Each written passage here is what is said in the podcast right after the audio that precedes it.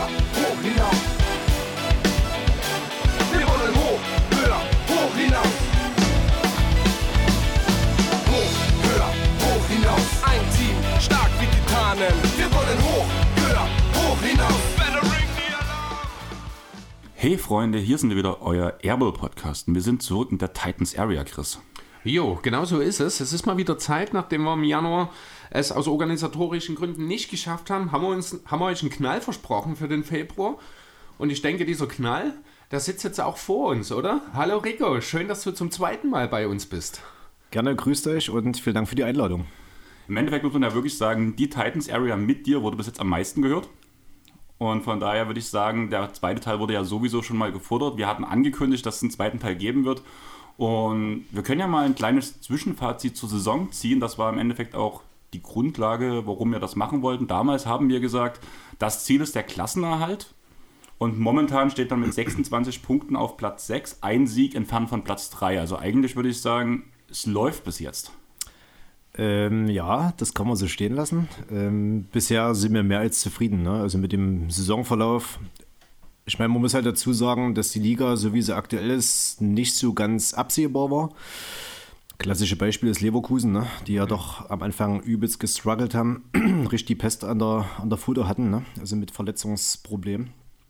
Ähm, ja, also so ein Mittelding, ne? dass zum einen das Liga ein bisschen vielleicht doch anders ist, als es zu erwarten war. Zum anderen, glaube ich, sind wir darin bestärkt worden, dass es wieder gelohnt hat, auf einen gewissen Stamm zu, zu bauen, ne? die, die Jungs, die wir damit übernommen haben.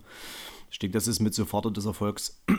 ja, und ich denke, in Summe kann man mehr als zufrieden sein, was man da als Aufstecker so abreißt. Ja, absolut. Man muss auch dazu sagen, es ist halt, du hast angedeutet, Andreas, schon mit dem kurzen Abstand nur auf Platz 3. Es ist eine wahnsinnig enge Liga auch, muss man sagen. Schönes Beispiel Trier, nachdem die uns vor drei Wochen, ich glaube, ja doch recht deutlich äh, abgeschossen haben, standen Ja. die zwischenzeitlich mal auf Platz 2, wenn mich nie alles täuscht. Jetzt sind sie aktuell wieder Neunter. Also es ist, geht extrem hin und her, wirklich. Da kann ein, eine kleine Serie mal zwei oder drei Niederlagen, zwei oder drei Siege, wie wir sie ja jetzt gerade wieder hatten, die zwei. Äh, und auch spannende Siege, gerade das in Nürnberg, muss ich sagen. ähm, da kann man sich halt dann ganz schnell mal eine gute oder eine weniger gute Auspa Ausgangsposition dann für den Rest der Saison ja, besorgen. Und bisher klappt das ja ganz gut. Wie hast du denn so die letzte Woche, nachdem wir zuletzt, ich glaube, drei Niederlagen in Folge kassiert oder waren es zwei? Nee, waren schon drei. Waren drei, ne? Ah, ja. Genau. Wie hast du denn die zwei Siege jetzt, gerade auch diese doch sehr aufreibende Double Overtime in Nürnberg? Ähm, wie hast du das denn so erlebt? Und dann natürlich noch die Kirsche auf die Torte sozusagen, der zweite Derby-Sieg in diesem Jahr dann, also in dieser Saison gegen Jena. Ja, zum einen bin ich froh, dass wir schon so viele Siege mit elf bis zum Rückrundenstart zusammengesammelt haben. Ich denke, das lässt uns alle ruhiger und zufriedener arbeiten. Ne? Und wir haben ja, oder ich habe auch schon vor Saisonbeginn gesagt, es wird einige Phasen geben, wo es mal fünf, sechs, vielleicht auch sieben Niederlagen am Stück geben kann. Das hat man jetzt dreimal geklopft, bisher noch gar nicht. Das glaube ich, das meiste der Gefühle waren drei oder vier Niederlagen am Stück. Sonst kam dann immer noch eine kleine Miniserie oder mal ein Wechsel, ein Sieg, eine Niederlage. Und dann ging es wieder mit so einem kleinen Lauf im positiven Sinne. Ähm, das ist extrem positiv, weil das für alle Beteiligten natürlich Druck rausnimmt. Ne? Und wenn ich es jetzt mit Düsseldorf vergleiche, ich glaube, die haben einen anderen Druck. Ne? Mit jedem Spieltag, den du mehr spielst und wenn du doch mal sechs, sieben Mal, acht Mal am Stück verlierst, ja, wird ja das Umfeld oder kann das Umfeld auch ein bisschen ja, aufgeregter sein. Ne? Von daher war das eine gute Grundvoraussetzung. Das hat sich Fabo mit Alberto und auch die Jungs selbst erarbeitet. Da ist ja, sage ich immer gerne, harte, ehrliche Arbeit zahlt sich aus. Das, das kommt uns positiv zugute. Und ich meine, gut, ähm, ja, du kannst dreimal am Stück verlieren. Ne? Klar, wir machen ja immer jede Woche eine Auswerterunde, ne? sportlich, organisatorisch, Fabo und ich ja, schauen wir auch, ne, was muss man vielleicht verändern, dass man was anders machst als im Auswärtsspiel vorher. Das sind ja manchmal kleine Stellschrauben, Nuancen, ne, die man da verändert. Ich meine, wir hatten das letztes Jahr jetzt, da hatten wir auch schon mal eine kleine Niederlagenserie, waren in das Spiel nach Paderborn gereist, sind nicht einen Tag eher gefahren, haben uns bewusst dazu entschieden, was zu verändern, sind dann am Spieltag selbst gefahren. Hat natürlich auch den Hintergrund, dass die Hotelpreise dort exorbitant hoch waren. Ähm, deswegen haben wir da das Nützliche mit dem Praktischen verbunden. Und so können wir sagen, wir haben auch mal was Kleines äh, verändert. was wir ohnehin auch vorhatten. Und gut, die Vorzeichen waren ja nicht die besten. Ne? Georg dann mit Verletzung raus. Äh, Aaron nicht mehr da gewesen im Kader und da muss man sagen, reißen da die Jungs da ein Riesenspiel ab, ne? Minus 9, Plätscher, Plätscher, zweite Halbzeit, galaktisch verteidigt, ne? Mit, mit Heckedelic, unserem äh, Allrounder oder Schweizer Klappmesser, ne? wie wir gerne sagen. Das war super, ne? Und das reicht manchmal aus, dass du einfach nur Kleinigkeiten veränderst. Und ja, ich meine, jetzt die, das Spiel am Mittwoch in Nürnberg letzte Woche war erste Halbzeit nicht zwingend gut. Ne? Also gab es auch, sagen wir mal, viel Luft nach oben in gewissen Bereichen. Aber am Ende zählt das Ergebnis. Ne? Die Jungs haben sich da rausgearbeitet und Fabo hat das, glaube ich, ganz gut gemanagt, ne? dass er dann der Fahrplan aufgegangen ist. Es war jetzt sehr lustig. Ich habe auch jetzt zu manchen Leuten, die gefragt haben, wie das jetzt war, die letzten drei Spiele, als man da verloren hat, es war so eine Blaupause. Ne? Du konntest wirklich Spiel gegen Trier, Gießen, als auch das Nürnberg-Spiel das erste, zweite Viertel nehmen. Die haben alle hochprozentige Trefferquoten gehabt. Und irgendwie warst du in der Truman-Show, ne? Ähm, täglich mhm. grüßt das Murmeltier. Ja, aber man muss sich da rausarbeiten. Ne? Und das haben die Jungs mit Bravo gelöst. Und wie man dann vor allem auch ähm, die Verlängerung gestaltet hat. Ne? Es hätte durchaus nach hinten losgehen können, aber ähm, Tenner dann noch den, den Buzzerbeater, fast Buzzerbeater zur Verlängerung zur zweiten schnipst und dann ja, waren halt auch die Körner ein bisschen weniger bei Nürnberg, die mit einer 8er Rotation, 7er Rotation da gespielt haben. Das macht viel positiv aus und ich glaube, wenn man das verloren hätte, hätte es durchaus einen kleinen Negativtrend haben können. So ist es nicht passiert und ich denke, das macht halt viel mit Psyche. Da ist Fluch und Segen sehr eng beieinander. Ja, und am Ende war das, glaube ich, auch mit ausschlaggebend, dass man auch sehr selbstbewusst gegen äh, Jena jetzt am Samstag auftreten konnte. Ja, und das war super. Also für alle hat mich das extrem gefreut, für uns Titans. Fast ausverkaufte Halle, 2900 Zuschauer knapp. Das galaktisch hatte Samstag, weil relativ schon viel vorbereitet war, ein bisschen Zeit.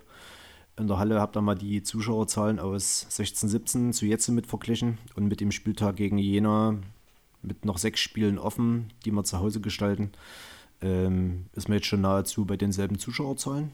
Sprich Wahnsinn. für einen absolut positiven Trend. Ja. Und geile Stimmung, geile Choreo, muss man sagen. Es war ein rundum gelungener, perfekter Spieltag. Es passt gerade sehr gut da rein, was Kruko gefragt hat. Wie nimmst du die steigende Aufmerksamkeit der Titans diese Saison wahr? Ja, die steigende Aufmerksamkeit ähm, ist für mich simpel, Spiegelbild und Indikator, dass Basketball in Dresden angekommen ist als Sportart an sich. Spiegelt den Trend wieder, dass wir eine sehr wachsende Sportart, Titans als auch bei den anderen Vereinen hier in Dresden sind, ne? dass also diese Kernzielgruppe immer größer wird. Wir genießen halt extrem höhere mediale Wertschätzung, haben jetzt ja mit ähm, Radio Energy im Partner, die da Radiowerbung für unsere Heimspiele mitmachen. Jetzt war RSA mit einem Spieltag dabei, Radio PSR jetzt das Spiel. Ähm, dazu die Berichterstattung in den Printmedien, ne, Mopo, DNN, SZ, ohne Schleichwerbung zu betreiben. Aber ähm, das merkt man auch, dass man da eine Liga höher spielt. Ja, Sachsenfernsehen, Strahlkraft, unser Social Media Account, der, äh, man kann sagen, pro Spieltag gibt es Spiele, wo wir bis zu 80 neue Follower generieren. Das ist super. Also ich denke, wir werden jetzt irgendwann zeitnah auch die 5000er Marke knacken, ne, wenn man sich überlegt, wir haben angefangen mit glaube ich, knapp 2000 und das jetzt über die letzten zweieinhalb Jahre so zu generieren, ist ein super Wachstumswert. Ja, ist am Ende eine, eine Mischform. Ne? Es sind viele Indikatoren oder kleine Zahnrädchen, die da ineinander greifen. Und dazu natürlich äh, Erfolg macht sexy. Und das, was viele sagen, ähm, man merkt ja schon, dass wir viel neues Publikum anziehen. Ähm, gibt auch viele, die bei anderen Sportarten hier in Dresden mit unterwegs sind, Eislöwen, Handball, Volleyball, die sagen, ey, ihr habt so viele im VIP-Raum, die man zwar vom Sehen kennt, aber sonst nirgendwo anders sieht, als auch Zuschauer an sich. Haben ein sehr junges, gemischtes Publikum, sehr familienfreundlich, auch mit der Decathlon Kids Corner, die ja ein super Angebot ist. Also ich denke, wir schaffen A zum anderen viele Rahmenbedingungen und Möglichkeiten, dass das Event noch mehr Event ist. Zum anderen ist die Mannschaft extrem erfolgreich durch den Stamm auch dort, die mehr behalten haben, schaffst du eine hohe Identifikation und Wiedererkennbarkeit. Das sind alles so Indikatoren, glaube ich, warum der Zuspruch auch so gut ist ja, und mich positiv für die Zukunft stimmt. Genau, das sind ja also alles so ein bisschen Themen, die haben wir schon im Sommer schon mal so ein bisschen angesprochen. Auch das Thema äh, Öffentlichkeitswahrnehmung, Werbung. Damals war ja noch das Thema Corona relativ präsent, weswegen es relativ wenig Werbung, ich sag mal, in Dresden äh, physisch gab. Ähm, abgesehen von dem, ich glaube, Veolia-LKW, der da mit der Titans-Aufdruck durch die Gegend fährt, den ich auch ab und zu mal sehe, habe ich jetzt aber nicht unbedingt den Eindruck, dass es mehr geworden ist. Also eine Plakatkampagne in der Form habt ihr jetzt aber, würde ich behaupten wollen, trotzdem keine oder sehe ich sie bloß nicht? Wir hatten, also erstmal nicht Violia, sondern Nestler. Ah, okay, mein Fehler, Entschuldigung. Kein Problem. ähm, ja, das ist richtig. Wir hatten jetzt eine Plakataktion im Dezember. Durch die drei Spieltage im Dezember haben wir es halt genutzt. Am Ende muss man sagen, Kostenaufwand, ne? Das ist eine Werbung, klar, die ist präsent in Dresden. Zum anderen kann man die schlecht messen, wie viele Leute kommen aufgrund dessen. Ähm, zum anderen spielen da zwei andere Themen rein. Kostenfaktor, es wird nicht preiswerter, deswegen versuchen wir auch mal neue Wege zu gehen. Also haben jetzt ja auch mit Tag 24 einen neuen Partner, wo jetzt auch Online-Medienkacheln quasi geschalten werden. Also wir versuchen uns da ein bisschen nicht neu zu erfinden, aber auch mal neue Wege zu gehen, um andere Zielgruppen zu generieren. Mo- Moderner könnte man es eigentlich so ein bisschen sagen, weil es ist ja doch alles eher digitaler äh, an der Stelle. Ich muss auch ehrlich sagen, in den letzten Wochen und Monaten, ich kriege tatsächlich häufiger Tag 24 Werbung oder sowas auf Facebook oder sowas angezeigt, wo dann halt, das sind die Werbeposts von den Titans, wo ich mir immer sage, ja geil, das Thema ist zwar schön, aber das Medium finde ich jetzt nicht so. Aber Thema Medium muss ich kurz rein. Ich habe letztens für einen Kumpel auf Lavu geswiped und auf einmal hat es mir, hat's mir ähm, Georg angezeigt mit einer Titans-Werbung auf Lavu. Krass. eine Werbung. Eine Werbung für, für Okay. den Spieltag, für den folgenden. Okay, das ist natürlich auch sehr interessant. Ich habe gelacht. Ich habe ich hab sehr gelacht. Ja, aber das, ist, aber das ist ja letztlich genau das, was du meinst, das Thema Zielgruppe. Ähm, das ist halt das, ne? Du, man will so eher das jüngere Publikum ansprechen, also jünger jetzt nicht im Sinne von unbedingt den 16-Jährigen, sondern in unserem Alter letzten Endes, so 20 bis 40, sage ich jetzt mal, würde ich sagen, ist so die Zielgruppe. Ähm, ja, und die sind nun mal digital unterwegs, die sind viel auf Social Media unterwegs, auf Dating-Plattformen oder in irgendwelchen äh, also halt viel im Internet einfach. Und dort musst du dann natürlich äh, ansetzen. Natürlich wirst du wahrscheinlich mit der Plakatwerbung den einen oder anderen vielleicht mal, ich sag mal, die Titans wieder in die Erinnerung rufen können. Aber das sind ja meistens auch Sachen, da fährt man mit einem Auto, mit der Bahn vorbei. Man, man erhascht mal kurz einen Blick drauf, aber meistens ist es auch schon zu wenig Zeit, um überhaupt das Datum des Spiels auch zu sehen, muss ich sagen, wenn du dann halt im Verkehr bist.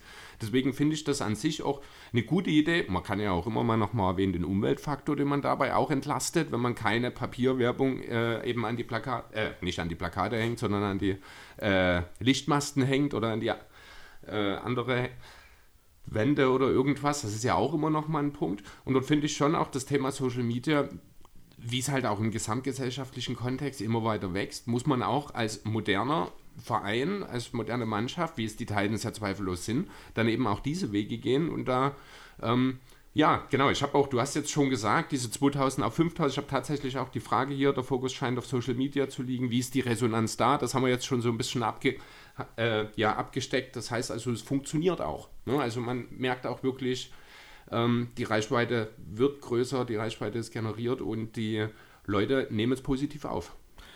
Auf jeden Fall. Das Thema, was du sagtest, ähm, zwecks Nachhaltigkeit, ne, ist halt ein Thema, was noch, glaube ich, für uns Clubs viel prägender in den nächsten Jahren werden wird. Was macht man für Werbemittel? Selbst das Thema Klatschpappen, ne? Ist es zeitgemäß? Ja, nein. Macht man es mit was für Materialien? Macht man es?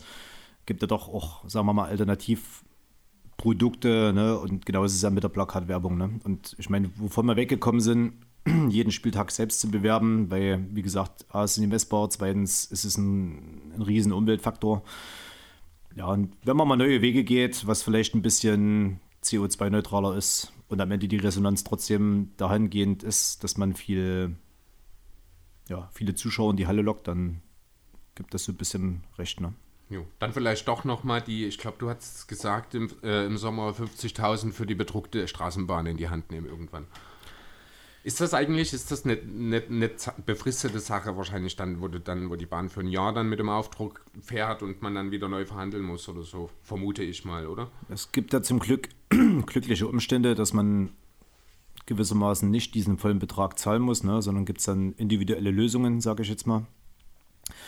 Für die, die da Interesse dran haben, ob das jetzt Dynamo Dresden ist oder wir Dresden Titans. Ähm, die fährt dann drei Jahre. Genau. Drei Jahre? Die fährt drei ist ja Jahre. dann aber durchaus Und man hat halt so ein bisschen die Arbeitskosten für die Folierung und die Materialkosten. Ne? Und über den Rest äh, wird man sich dann einig. Aber da sind wir in Gesprächen und hoffen, dass wir das, wie schon mal angekündigt, auch vielleicht noch diese Saison, spätestens der nächste Saison noch umsetzen können. Linie 12 bitte. Die Bahn fährt ja äh, über mehrere. Ja, aber es soll die 12 bitte dabei sein. Ich möchte dann auch mal in der Titansbahn sitzen. Und die 12 ist meine meistgenutzte. Okay. Ich mit am, angeben. Sehr gut. Ich sehe, das läuft mit dir. Aber ja, lass uns mal von der Werbung zurück zu den Spielen, beziehungsweise besser gesagt zu den Spiellernen gehen. Wo du letztens bei uns dabei warst, da weiß ich noch, Chris hatte Angst, dass Daniel weg ist. Es gab noch keine richtigen Neuverpflichtungen zu dem Zeitpunkt. Jetzt wissen wir vor allem mit Namen wie David Caceres oder halt ähm, Lucien Schmikale, der bei uns ja auch schon zu Gast war, dass vor allem einige Neuzugänge extrem eingeschlagen sind. Und Chase.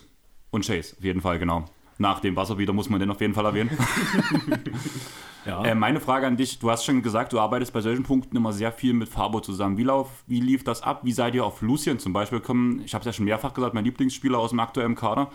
Ähm, wie seid ihr in die Verhandlungen gekommen? Wie seid ihr auf ihn aufmerksam gekommen? Ge ja, doch gekommen, um danach mit ihm ins Gespräch zu kommen. Ich glaube, mit Lucien war es sogar so, dass das schon ein bisschen länger ging, wenn ich das noch richtig in Erinnerung habe. Denn da haben wir auch mit Lucien drüber geredet. Da gab es schon ein bisschen länger Kontakt, wenn mich nicht alles täuscht. Ne? Genau, wir sind jetzt die dritte Saison dran, Lucien nach Dresden zu holen.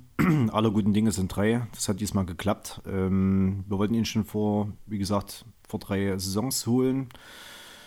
Da ist er dann damals, es lag vielleicht unter Umständen an einem Agenten, weiß ich jetzt nicht, ich will da nicht zu viel sagen, aber ähm, zu den BSB Sixers, das war schade, dass es in der Saison nicht geklappt hat, aber es hat immer sein Gutes im Leben. Die Saison danach, klar, ist ein Angebot aus der Pro A damals Itzehoe lukrativer, weil er auch aus der Region dort oben kommt. Ähm, ist man ein bisschen heimatverbundener und jetzt dieses Jahr oder die Saison hat es jetzt einfach gepasst. Ne? Also das Interesse bestand immer, man unterhält sich, man bleibt in Kontakt, man sieht sich ja doch mehr oder weniger immer mal. Das war Wunschspieler von Fabo. Ich fand ihn auch sehr interessant als Spieler und wir beide haben uns auch sehr viel zwischenmenschlich von ihm versprochen. Das erfüllt er mit einem sehr, sehr hohen Maß und sind da froh, dass wir ihn für Dresden Titans begeistern konnten. Ja, das zeigt er auch meistens jedes Wochenende auf der Platte, ne? dass er da auch sein Mann steht. Ja. Genau. Ähm, von wel welcher Spieler, sage ich mal so, ihr habt, ihr habt ihn gesehen, ihr wolltet ihn rekrutieren, er ist auch gekommen. Welcher hat nochmal alles übertroffen, was ihr erwartet habt? Ähm, Die Titans scouten so gut, da werden keine Erwartungen übertroffen. Die wissen genau, was sie sich reinholen. ich muss sagen, ähm, ich glaube, wir haben jetzt schon ein realistisches Bild, also Fabo und ich, von dem, was die Jungs können, Potenziale noch haben, wo Fabo ja mit ihnen an der Saison daran arbeitet, den ersten Schritt zu gehen. Wir kriegen ja selten fertige Spieler. Ne? Also soll jetzt nicht heißen, dass die Spieler alle noch zu viele Baustellen haben, das nicht, aber ich meine, wer ist perfekt? Niemand. Ne? Ähm, von daher hat jeder Potenziale, um an sich zu arbeiten. Aber du nimmst halt doch schon Spieler, die vielleicht so ein bisschen unterm Radar laufen. Bei budgettechnisch sind wir jetzt auch nicht äh, Ligagrößes, sondern da musst du schon versuchen, aus den Mitteln, die vorhanden sind, das Optimum rauszuholen. Ich glaube, das gelingt uns sehr gut. Beste, beste Lob ist auch immer, wenn ein Spieler weggekauft wird, ist für alle Beteiligten suboptimal und macht viel Arbeit im Nachgang. Aber wie mit Aaron Menzies, ne? wenn er dann doch nach Leicester wieder zurückgeht, ähm, hat man jetzt, glaube ich, nicht den schlechtesten Spieler für den Club engagiert. Und ich meine, die werden jetzt auch um die britische Meister- oder englische Meisterschaft mitspielen oder spielen dann darum mit. Von daher kann das nächste nicht der schlechteste gewesen sein. Ähm, ich glaube, die Spieler haben das oder zeigen das, was wir von ihnen erwarten. Und am Ende ist ja, die Mannschaft trumpft bei uns. Ne? Also was ja, was ja vor allem am Anfang auffällig war, es gab ja nie einen konstanten Topscorer, bis auf vielleicht Daniel. Ne? Also gut, an der Stelle muss man sagen, hat mich Daniel sehr positiv überrascht, dass er das Format hat, Pro A zu spielen. Da waren wir uns alle Beteiligten extrem sicher. Aber dass es so schnell geht. Genau, Ja. dass, dass er eigentlich mit dem ersten Spieltag so performt und das so konstant lange macht, ähm, hätte, glaube ich, niemand erwartet. Ne? Also freut mich sehr für ihn, weil ist ja auch, ähm, sag mal mal, ein Spieler, der vielleicht manchmal zu sehr mit sich hadert. Ne? Von daher war das extrem Gold wert für ihn. dass er gleich so performt hat, weil nimmt er auch einen gewissen Druck von den Spielern. Ne? Am Ende ist klar Mannschaftssport, aber es sind Individualathleten. Ne? Und der eine kann mit Druck besser umgehen als der andere. Von daher ist es eine runde Nummer für alle Beteiligten.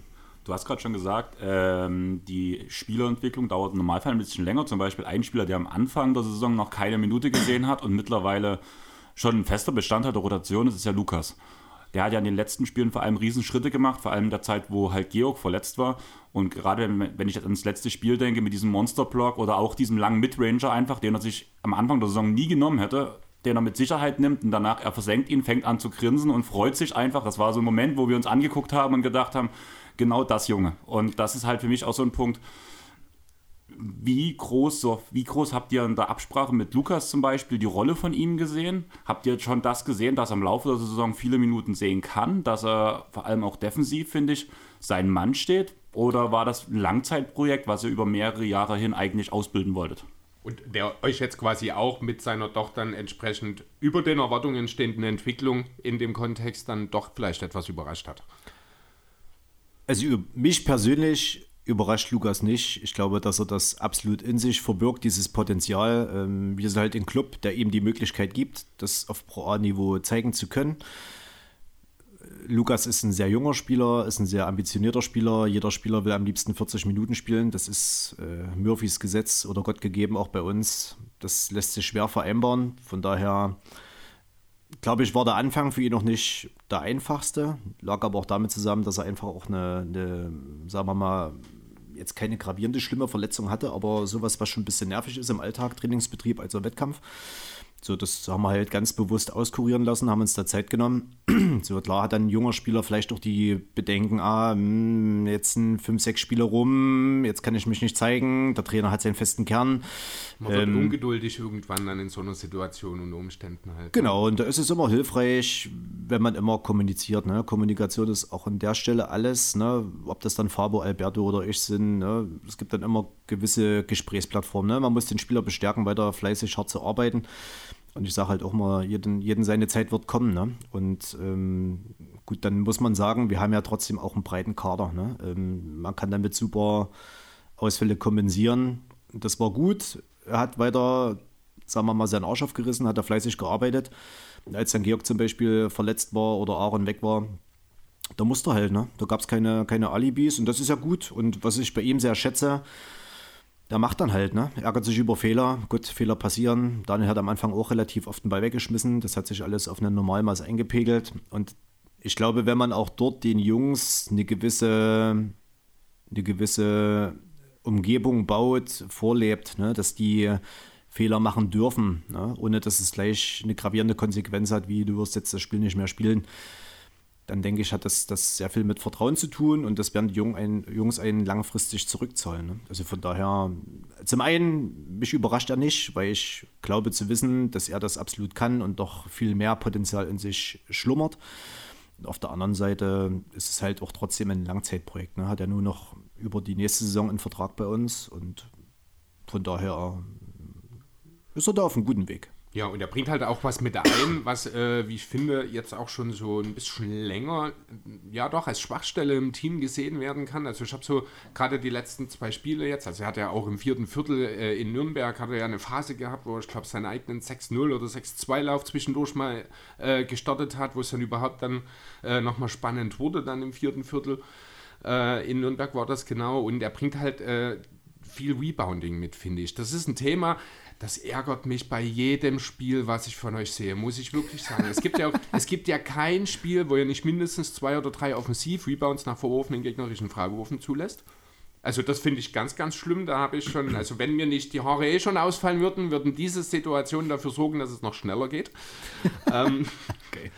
Ne, und das ist schon, man hat zwar da auch äh, mit Jabari Nazis dann natürlich nach dem Menzis Abgang nochmal nachgesetzt, äh, nochmal nachverpflichtet, aber ich finde auch dort, ähm, Lukas, und das fand ich halt in den doch wenigen Einsatzzeiten, die er in der Hinrunde noch hatte, ist das auch ein entscheidender Unterschied. Er geht halt auch wirklich mit einem Selbstverständnis dann auch zum Korb, äh, greift sich Rebounds, von denen ich glaube, die hätte er in der Hinrunde nicht geholt. Muss ich sagen. Da kommt natürlich, da ist viel Selbstvertrauen, äh, was dort mit reinspielt. Da wird auch Fabo natürlich eine sehr große Rolle haben. Das ist auch dieser lange Zweier, den ange äh, Andreas angesprochen hatte. Das war, er hat ja dann wirklich zu Fabo geschaut und man merkte diese Connection. Und man hat auch gesehen, Fabo hat sich tierisch gefreut einfach darüber, dass er den nimmt und dass er den auch trifft. Ähm, also man merkt schon, ihr habt wirklich... Ähm, ja, das ist schon in Lukas jemanden, der kann uns noch viel Spaß bereiten. Das glaube ich wirklich. Der wird äh, noch uns sehr gut weiterhelfen und gerade auch, wie gesagt, große Positionen sind jetzt nicht ideal besetzt teilweise. Äh, also was halt gerade dieses Thema Rebound, ich komme da nicht drüber weg, tut mir leid, das ist echt Wahnsinn.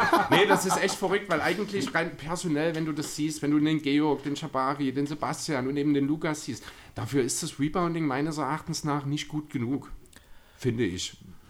Da kann man immer offensiv und gerne zu streiten ne? oder sich zu austauschen. Ähm, du bist da mit deiner Meinung auch nicht alleine. Ne? Also ich meine, wir haben auch das Thema immer. Ne? Also Rebounding, selbst wenn man jetzt nüchtern rational betrachtet. Ich meine, wir hatten heute auch Auswertegespräch vom Spiel am Samstag. Klar ist es auch ein Thema. Lässt erst äh, 18 Offensiv-Rebounds gegen Jena zu, aber da musste halt viele Blickwinkel einfließen lassen. Jena ist auf Big 4-5 extrem physisch groß. Ne? Also haben da sehr viel Qualität im Kader, muss man sagen. Auf der anderen Seite muss man auch vielleicht mal schauen, wo kommen die ganzen Rebounds zustande. Ne? Es gab zwei, drei Possessions, wo sie zwei, dreimal in Serie den Ball abgegriffen haben, was immer als Rebound gezählt wird. Ja. Wenn du die mal wegnimmst, gut, irgendwann treffen sie oder hat man dann im vierten Mal halt einen Rebound. Ähm, wenn du die mal runternimmst, dann bist du vielleicht bei 11, 12 Offensiv-Rebounds. Ne? Ist jetzt vielleicht auch nicht so spannend, aber. Ist auch noch viel, finde ich. Liest sich besser. ne? ähm, ja, und dann muss man sagen, jetzt zum Beispiel am Wochenende, Jena hat ja relativ noch schlechter getroffen als wir. Ne? Das heißt, damit passieren mehr Rebound-Situationen. Ja, also ist immer Potenzial nach oben, aber um auf Lukas zurückzukommen, das ist, glaube ich, eine Riesenstärke von ihm. Er hat ein super Timing. Wann geht er zum Rebound? Wie boxt er aus? Und am Ende, klar, ist Rebound-Thema nicht immer nur ein Thema für die Großen, sondern was machen auch die Kleineren dafür. Ne? Und ich meine, das, das konnte man jetzt am Wochenende, erstes Viertel, zweites Viertel super sehen. Ich fand eine sehr, sehr intensive Verteidigung von den Jungs, sehr konzentriert. Und das war halt eine Teamleistung, ne? dass trotzdem versucht haben, die Kleinen mit auszuboxen, dass es die Großen nicht so schwer haben, weil ich meine, der Große kann immer versuchen, den Bigman rauszuhalten als Gegenspieler. Wenn die Kleinen vorher nicht die Spieler von außen abschirmen, dann kommst du halt mit Speed und greifst trotzdem drüber. Ne? Von daher ist es immer eine Mannschaftsaufgabe. Da muss ich halt wirklich sagen, gerade bei das Thema Ausboxen von den kleinen Spielern muss ich, bin ich jedes Mal begeistert über Chase Adams. Ja. Einfach, der ist für mich so, man sagt in der NBA immer so, der Hydrant. Halt eine Körperform, danach kommt der Kopf. Ja. und der hat halt teilweise die zwei Meter Männer von Jena weggeblockt vom Korb. Und dadurch waren halt auch diese einfachen Rebounds fertig. Also er hat einfach so viel Kraft in diesem kleinen Körper, muss man halt ehrlich sagen. Ein tiefe Schwerpunkt genau. da viel aus. Ja. ja. Ich finde das bei ihm mega beeindruckend, weil man auch sieht, wie, also es sieht auch so ein bisschen selbstverständlich bei ihm aus, obwohl man es eigentlich nicht erwartet. Das ist halt die Routine, die, die, wir, die wir mit ihm verpflichtet haben. Das ist ja auch ein Riesenfund von ihm, ne? muss man sagen. Und ja. Wie ist es denn zu Chase, wenn wir gerade bei ihm kommen? Er ist ja jetzt auch einer der Neuzugänge aus dem Sommer. Wie ist denn dort der, äh, der, die Verbindung hergestellt worden? Wo kam er eigentlich her? Ich muss ehrlich sagen, ich habe das gar nicht auf dem Schirm gerade. Chase hat früher in Trier gespielt, hat jetzt die Saison davor nicht gespielt, weil er ja das zweite Mal Papa geworden ist. Und das Kind kam ein bisschen unplanmäßig zeitig auf die Welt. Und da hat er sich dann in den Dienst der Familie gestellt und hat die Saison dann pausiert, um bei Kind und Kegel zu sein. Und damit war er frei. Und ja, Faber hat ihn vorgeschlagen. Ich kenne André aus Trier ganz gut als Geschäftsführerkollege. Dann tauscht man sich aus. Also dort ist es so gelaufen. Ich habe gefragt, du, pass auf, der war jetzt die Saison nicht aktiv, war die Saison davor bei euch. Klar fragt man, was erwartet einen, wie ist er menschlich? Das ist ja uns immer wichtig, die menschliche Komponente. Ne? Ist es jemand, der viel Arbeit macht oder im Gesamtpaket viel Arbeit macht? Beziehungsweise, was kann man achten, muss man, macht, äh, muss man achten? Zum anderen, klar, wenn man einen guten Draht hat zu einem anderen Club wie auch Trier, dann fragt man halt, plant ihr selber mit dem Spieler noch oder kann man den ansprechen? so, und da aber auf der Position andersweitig in Trier geplant wurde und er frei war, dann haben wir halt einen Kontakt gesucht. Ne? Und was wir für unser Puzzle noch brauchten, war halt so ein bisschen das Puzzlestein Erfahrung ne? und die Liga kennen. Und ich meine, Gott ist jetzt ja nur seit zwölf Jahren in Deutschland, hat bei mehreren Clubs Pro A gespielt, Pro B gespielt. Also er kennt Deutschland, er kennt das System, er kennt die Pro A. Und das war für uns halt Gold wert. Ne? Und ich meine, alleine mit dem Spiel am 29.12. gegen Münster, auch wenn ich Münster sehr mag und auch Helge als Geschäftsführerkollegen, Walter Geil hat mir geschrieben, sagt der Rico, Gratulation zum Sieg und mega geil, dass ihr gewonnen habt. Ne, wo ich gedacht habe, okay, krass, Helge, äh, du hast gerade verloren mit Buzzerbeater nach Overtime. Ne? So, aber das macht mit, mit Travel. Fehler wohlgemerkt. Ja, da scheiden sich die Geister. ne? äh, Ah, eigentlich nicht. naja, es gibt, es gibt viele, die sagen, ähm, man kann das als nullten Schritt werten und dann ist es schon wieder regelkonform. Ich lasse es jetzt mal offen. Ich, ich hätte es nicht gepfiffen. Und ich meine, das ist, gibt so Murphys Gesetz, so einen Wurf nimmst du nicht mit so einem Pfiff weg. Ne? Ob das jetzt stimmt regelgerecht auch, ist, ja. ja. oder nein. Ich meine, davon lebt die Emotion. Dafür hat man unseren Ausgleich, was so ein Buzzerbeater Sieg, Niederlage angeht, in Kirchheim. Ne? Ich habe mich auch für Kirchheim gefreut, ähm, weil das einfach, das macht was. Das macht was mit dem Publikum. Die Leute kommen safe, 15, 20, 30 Prozent, die das Spiel gesehen haben, zum nächsten Spiel wieder.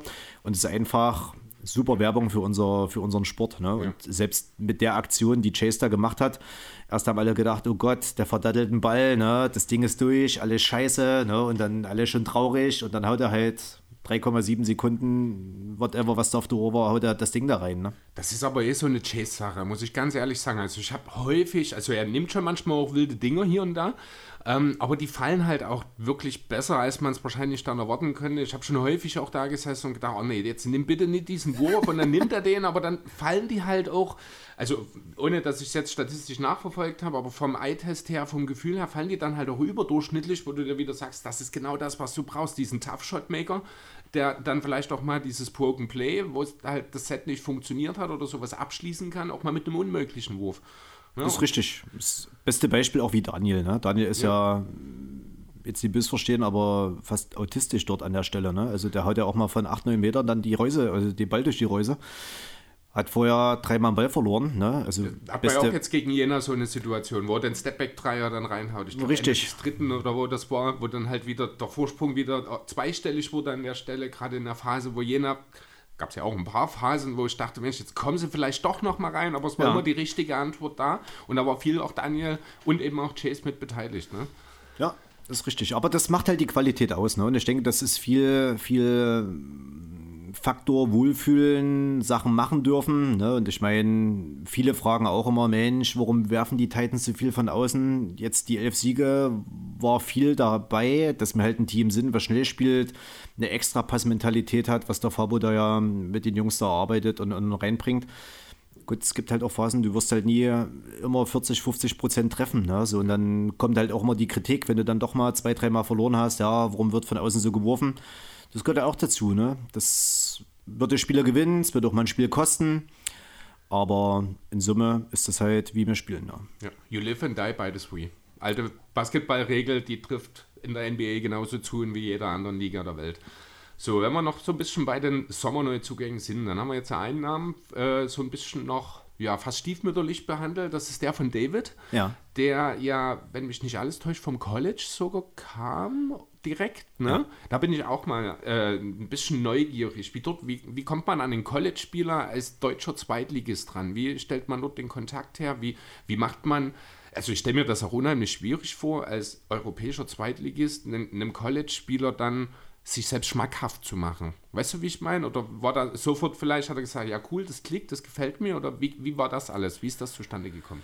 Ja, am Ende ist, sind die Spieler vom College eigentlich wie jeder andere Spieler auch. Ne? Es gibt halt große Agenturen oder Agenten, die wissen ja, wen sie im Portfolio haben. Ne? Das ist am Ende wie ein Quellekatalog, den du dann zugeschickt kriegst, ne? digital per E-Mail und dann, ja, dann kannst du dir halt raussuchen, ne? was willst du haben, groß, klein, dick, dünn, langsam, schnell. Ne? Also ich meine, es gibt ja nur tolle Spieler. Ne? Bei jedem Agenten sind die Spieler toll. Ne? Es Ja. gibt nur die tollsten Spieler bei sich in der Agentur.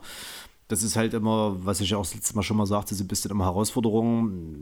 Irgendwann hast du ja den Draht raus. Mit wem arbeitest du äh, gerne eher zusammen, wo du weißt, das, was versprochen wurde, bekommen wir zu so einem sehr hohen Wahrscheinlichkeitsanteil. Das hat man dann so raus nach, nach einer gewissen Zeit.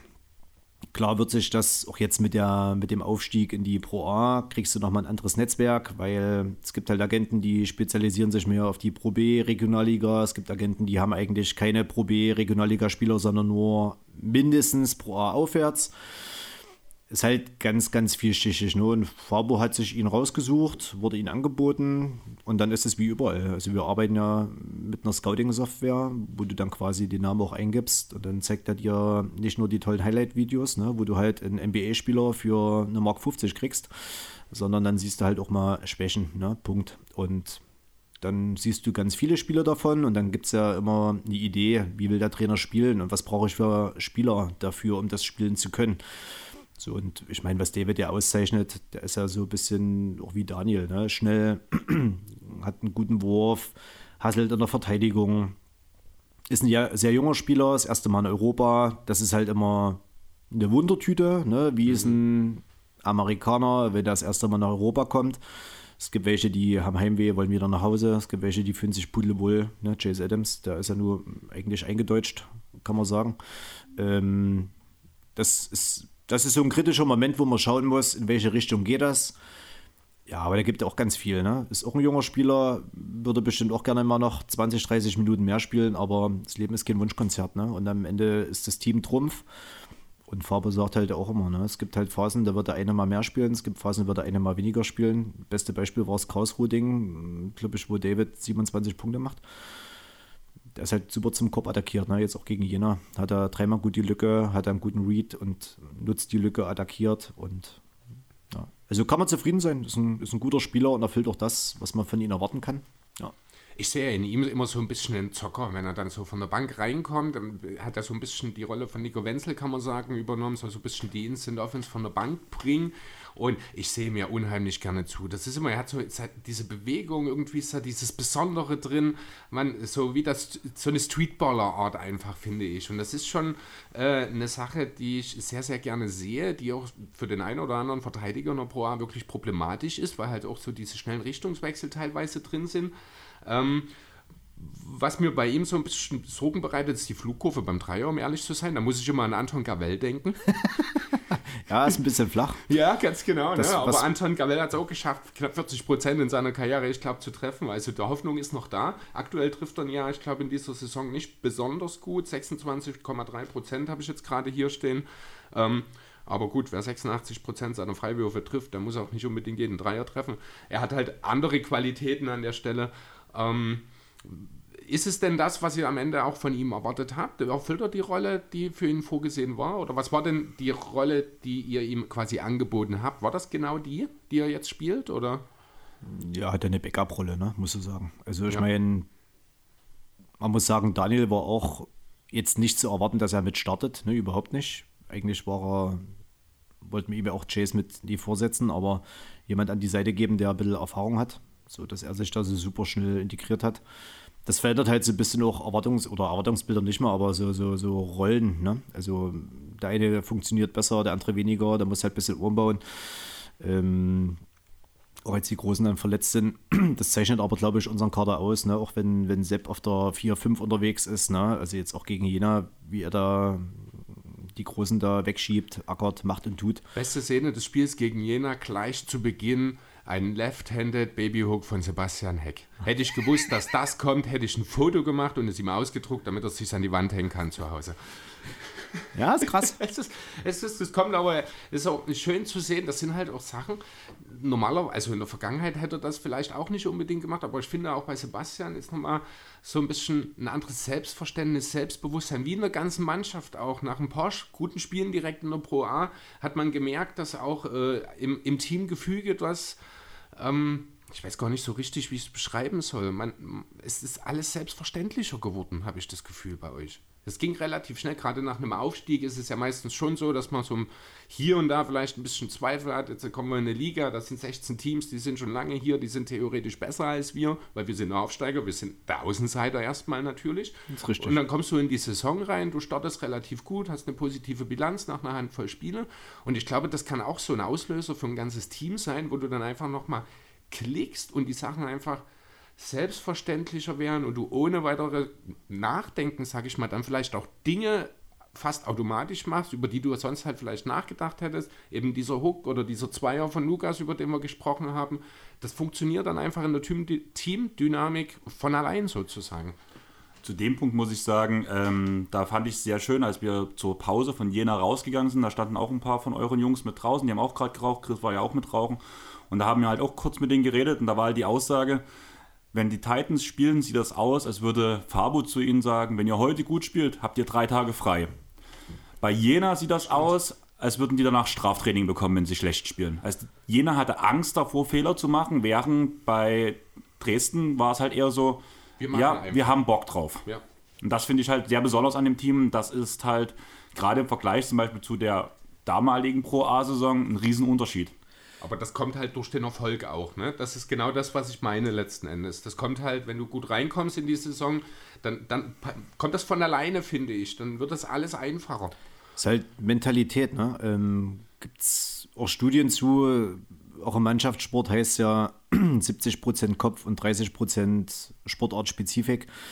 Das ist bei uns ja auch nicht anders, ne? Und was ich ja vorhin schon mal sagte, ich glaube, so wie wir die Saison gestartet sind, hat es extrem viel Druck rausgenommen. Die Jungs haben gesehen, wir hatten ja relativ schnell zwei Siege. Ne? Damit war man schon mal nahezu genauso gut wie in der ersten Pro A-Saison. Und dann schnell hatte man den dritten Sieg dann plus mehr.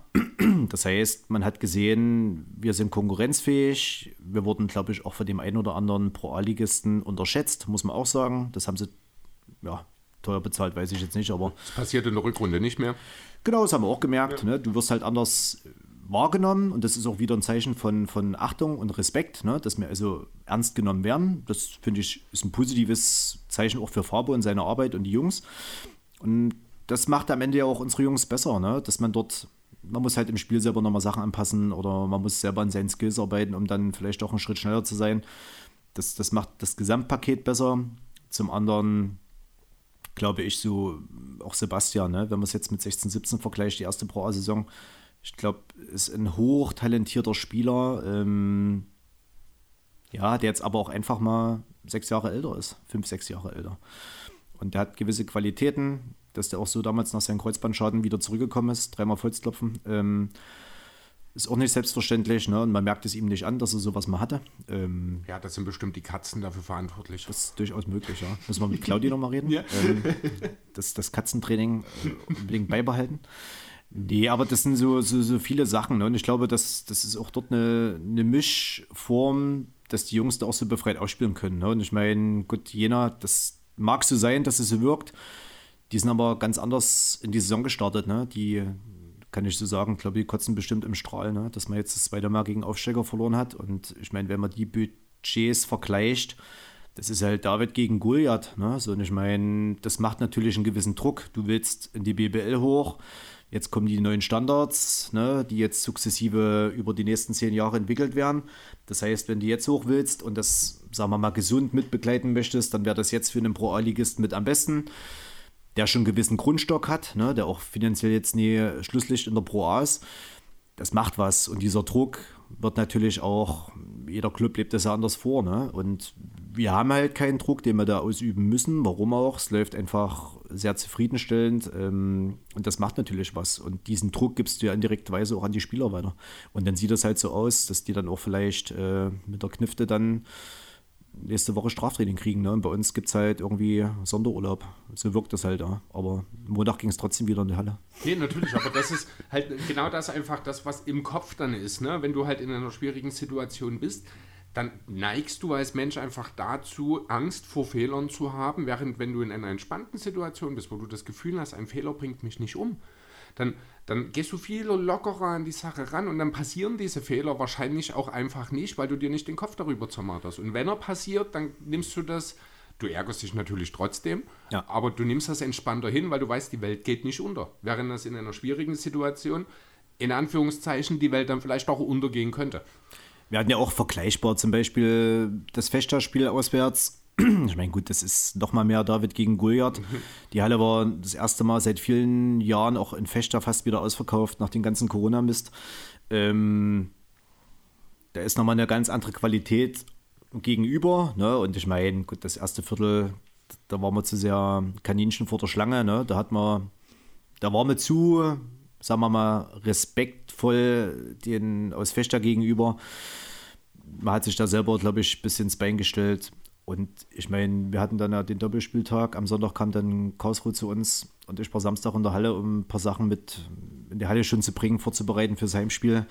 Und da hat, haben sich schon manche Spieler gewundert, warum ich so gute Laune habe. Ne? Und ich meine, das war ja nur eine richtige Klatsche, muss man einfach so sagen. Und trotzdem muss man es halt relativieren. Und das meine ich ja mit einer Kultur, wenn man das einzuordnen weiß. Ne? Und gut, wir werden Spiele verlieren. Das ist ja überhaupt nicht schlimm. Ne? Und das ist aber die, die Frage, glaube ich, viel mehr, um auch diesen psychologischen Faktor auszumalen. Was vermittelt man denn auch vielleicht als Geschäftsführer, Trainer? Ne? Gehe ich weiter ruhig mit der Situation um und gebe die Jungs das Gefühl, okay, ist jetzt trotzdem nur ein Spiel wie das andere. Das haben wir halt jetzt mehr verloren. Und da bin ich bei Worten, wie Georgs immer gerne sagt, dann lieber deutlich kassiert als mit einem Punkt verloren. Ne? Genau. Weil, Lieber einmal deutlich als fünfmal knapp verloren. genau. Ja, genau, richtig. Ähm, hast du was? Ja, ich hätte sogar eine Sache, die mich eigentlich in der Vorbereitung am meisten beschäftigt hat, ist nochmal diese ganze Sache um Aaron gewesen.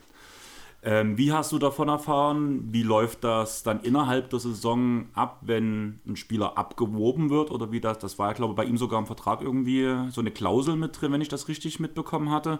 Und wie lief das für euch ab, wie ihr an Jabari dann rangekommen seid? Weil innerhalb einer Saison kann ich mir vorstellen, ist es ja um einiges schwieriger, neue Spieler zu akquirieren als vorher.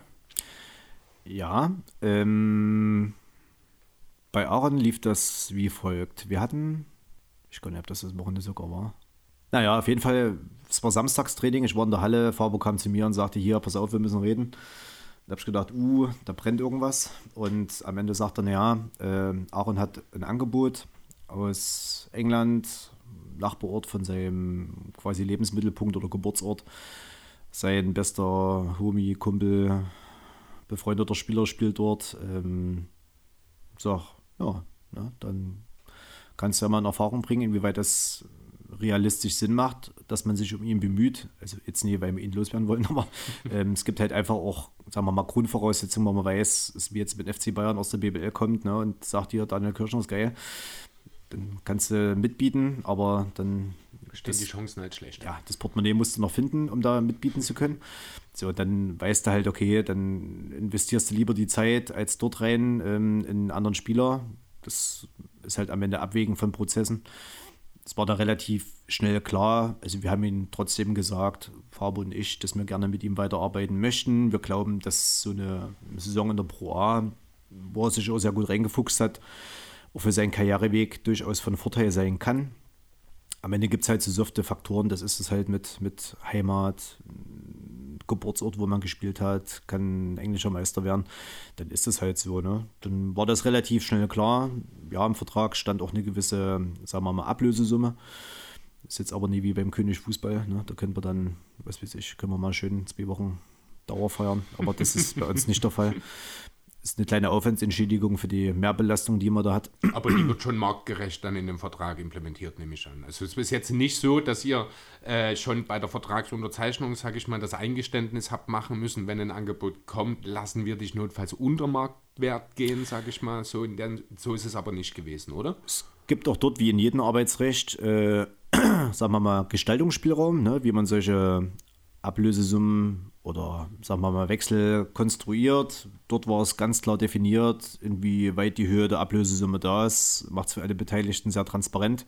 Also Leicester wusste, auf was sie sich einlassen. Wir wussten, was wir kriegen. Und dann war es halt so, dann stellst du halt eine Rechnung und sagst, ihr wollt den Spieler haben. Wenn ihr die Freigabe haben wollt, dann müsst ihr halt aufs Knöpfchen drücken und solange das Geld nicht da ist, gibt es die Freigabe nicht. Ne? Also irgendwann ist der Druck ja dann noch bei dem neuen aufzunehmenden Club. So ist es halt gelaufen. Parallel haben wir halt einen Markt sondiert, der absolut beschissen war, muss man einfach so sagen. Es gab halt keinen Bigman. Ja, so ein richtig blöder Zeitpunkt auch einfach gewesen. Das war, ich glaube, wann im November, wenn mich nicht alles täuscht, so die Hälfte, zwei Drittel der Hinrunde gespielt. Also das ist vom Zeitpunkt her, ich glaube, für den Markt auch wirklich die, die denkbar blödeste Situation.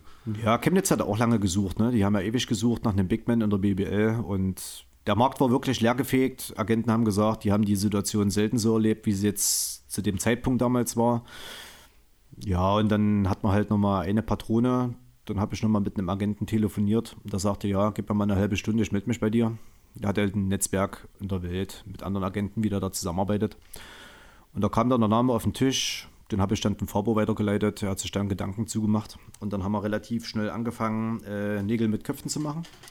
Genau, und dort war ja dann so ein bisschen die Herausforderung, weil er ja aus Trinidad und Tobago kommt, ähm, gibt es halt kein Abkommen. Und das war dann so ein bisschen mit so einer Standleitung ins Auswärtige Amt nach Berlin und einer Dauerschalte nach Houston ins Generalkonsulat, haben wir das dann innerhalb von drei Wochen doch geschafft, dass dann dieses D-Visum nicht nur erteilt wurde, sondern auch bearbeitet und genehmigt wurde. Und wie ich es ja auch in der Presse verlauten lassen habe, an der Stelle waren wir sehr dankbar. Ne? Ist halt auch nicht selbstverständlich. Und jetzt den Behörden in Deutschland da irgendwie zu sehr an die Karre zu wollen, aber ähm, dass man über Weihnachten, Neujahr daran arbeitet, ist halt nicht selbstverständlich und das war halt auch dann doch ausschlaggebender Punkt, dass es dann doch relativ schnell Anfang des Jahres dann geklappt hat. Hat man dort äh, bei solchen äh, Visum- und Einreisegeschichten als Verein schon ein bisschen einen Vorteil gegenüber, ich sag mal, dem normalen Menschen?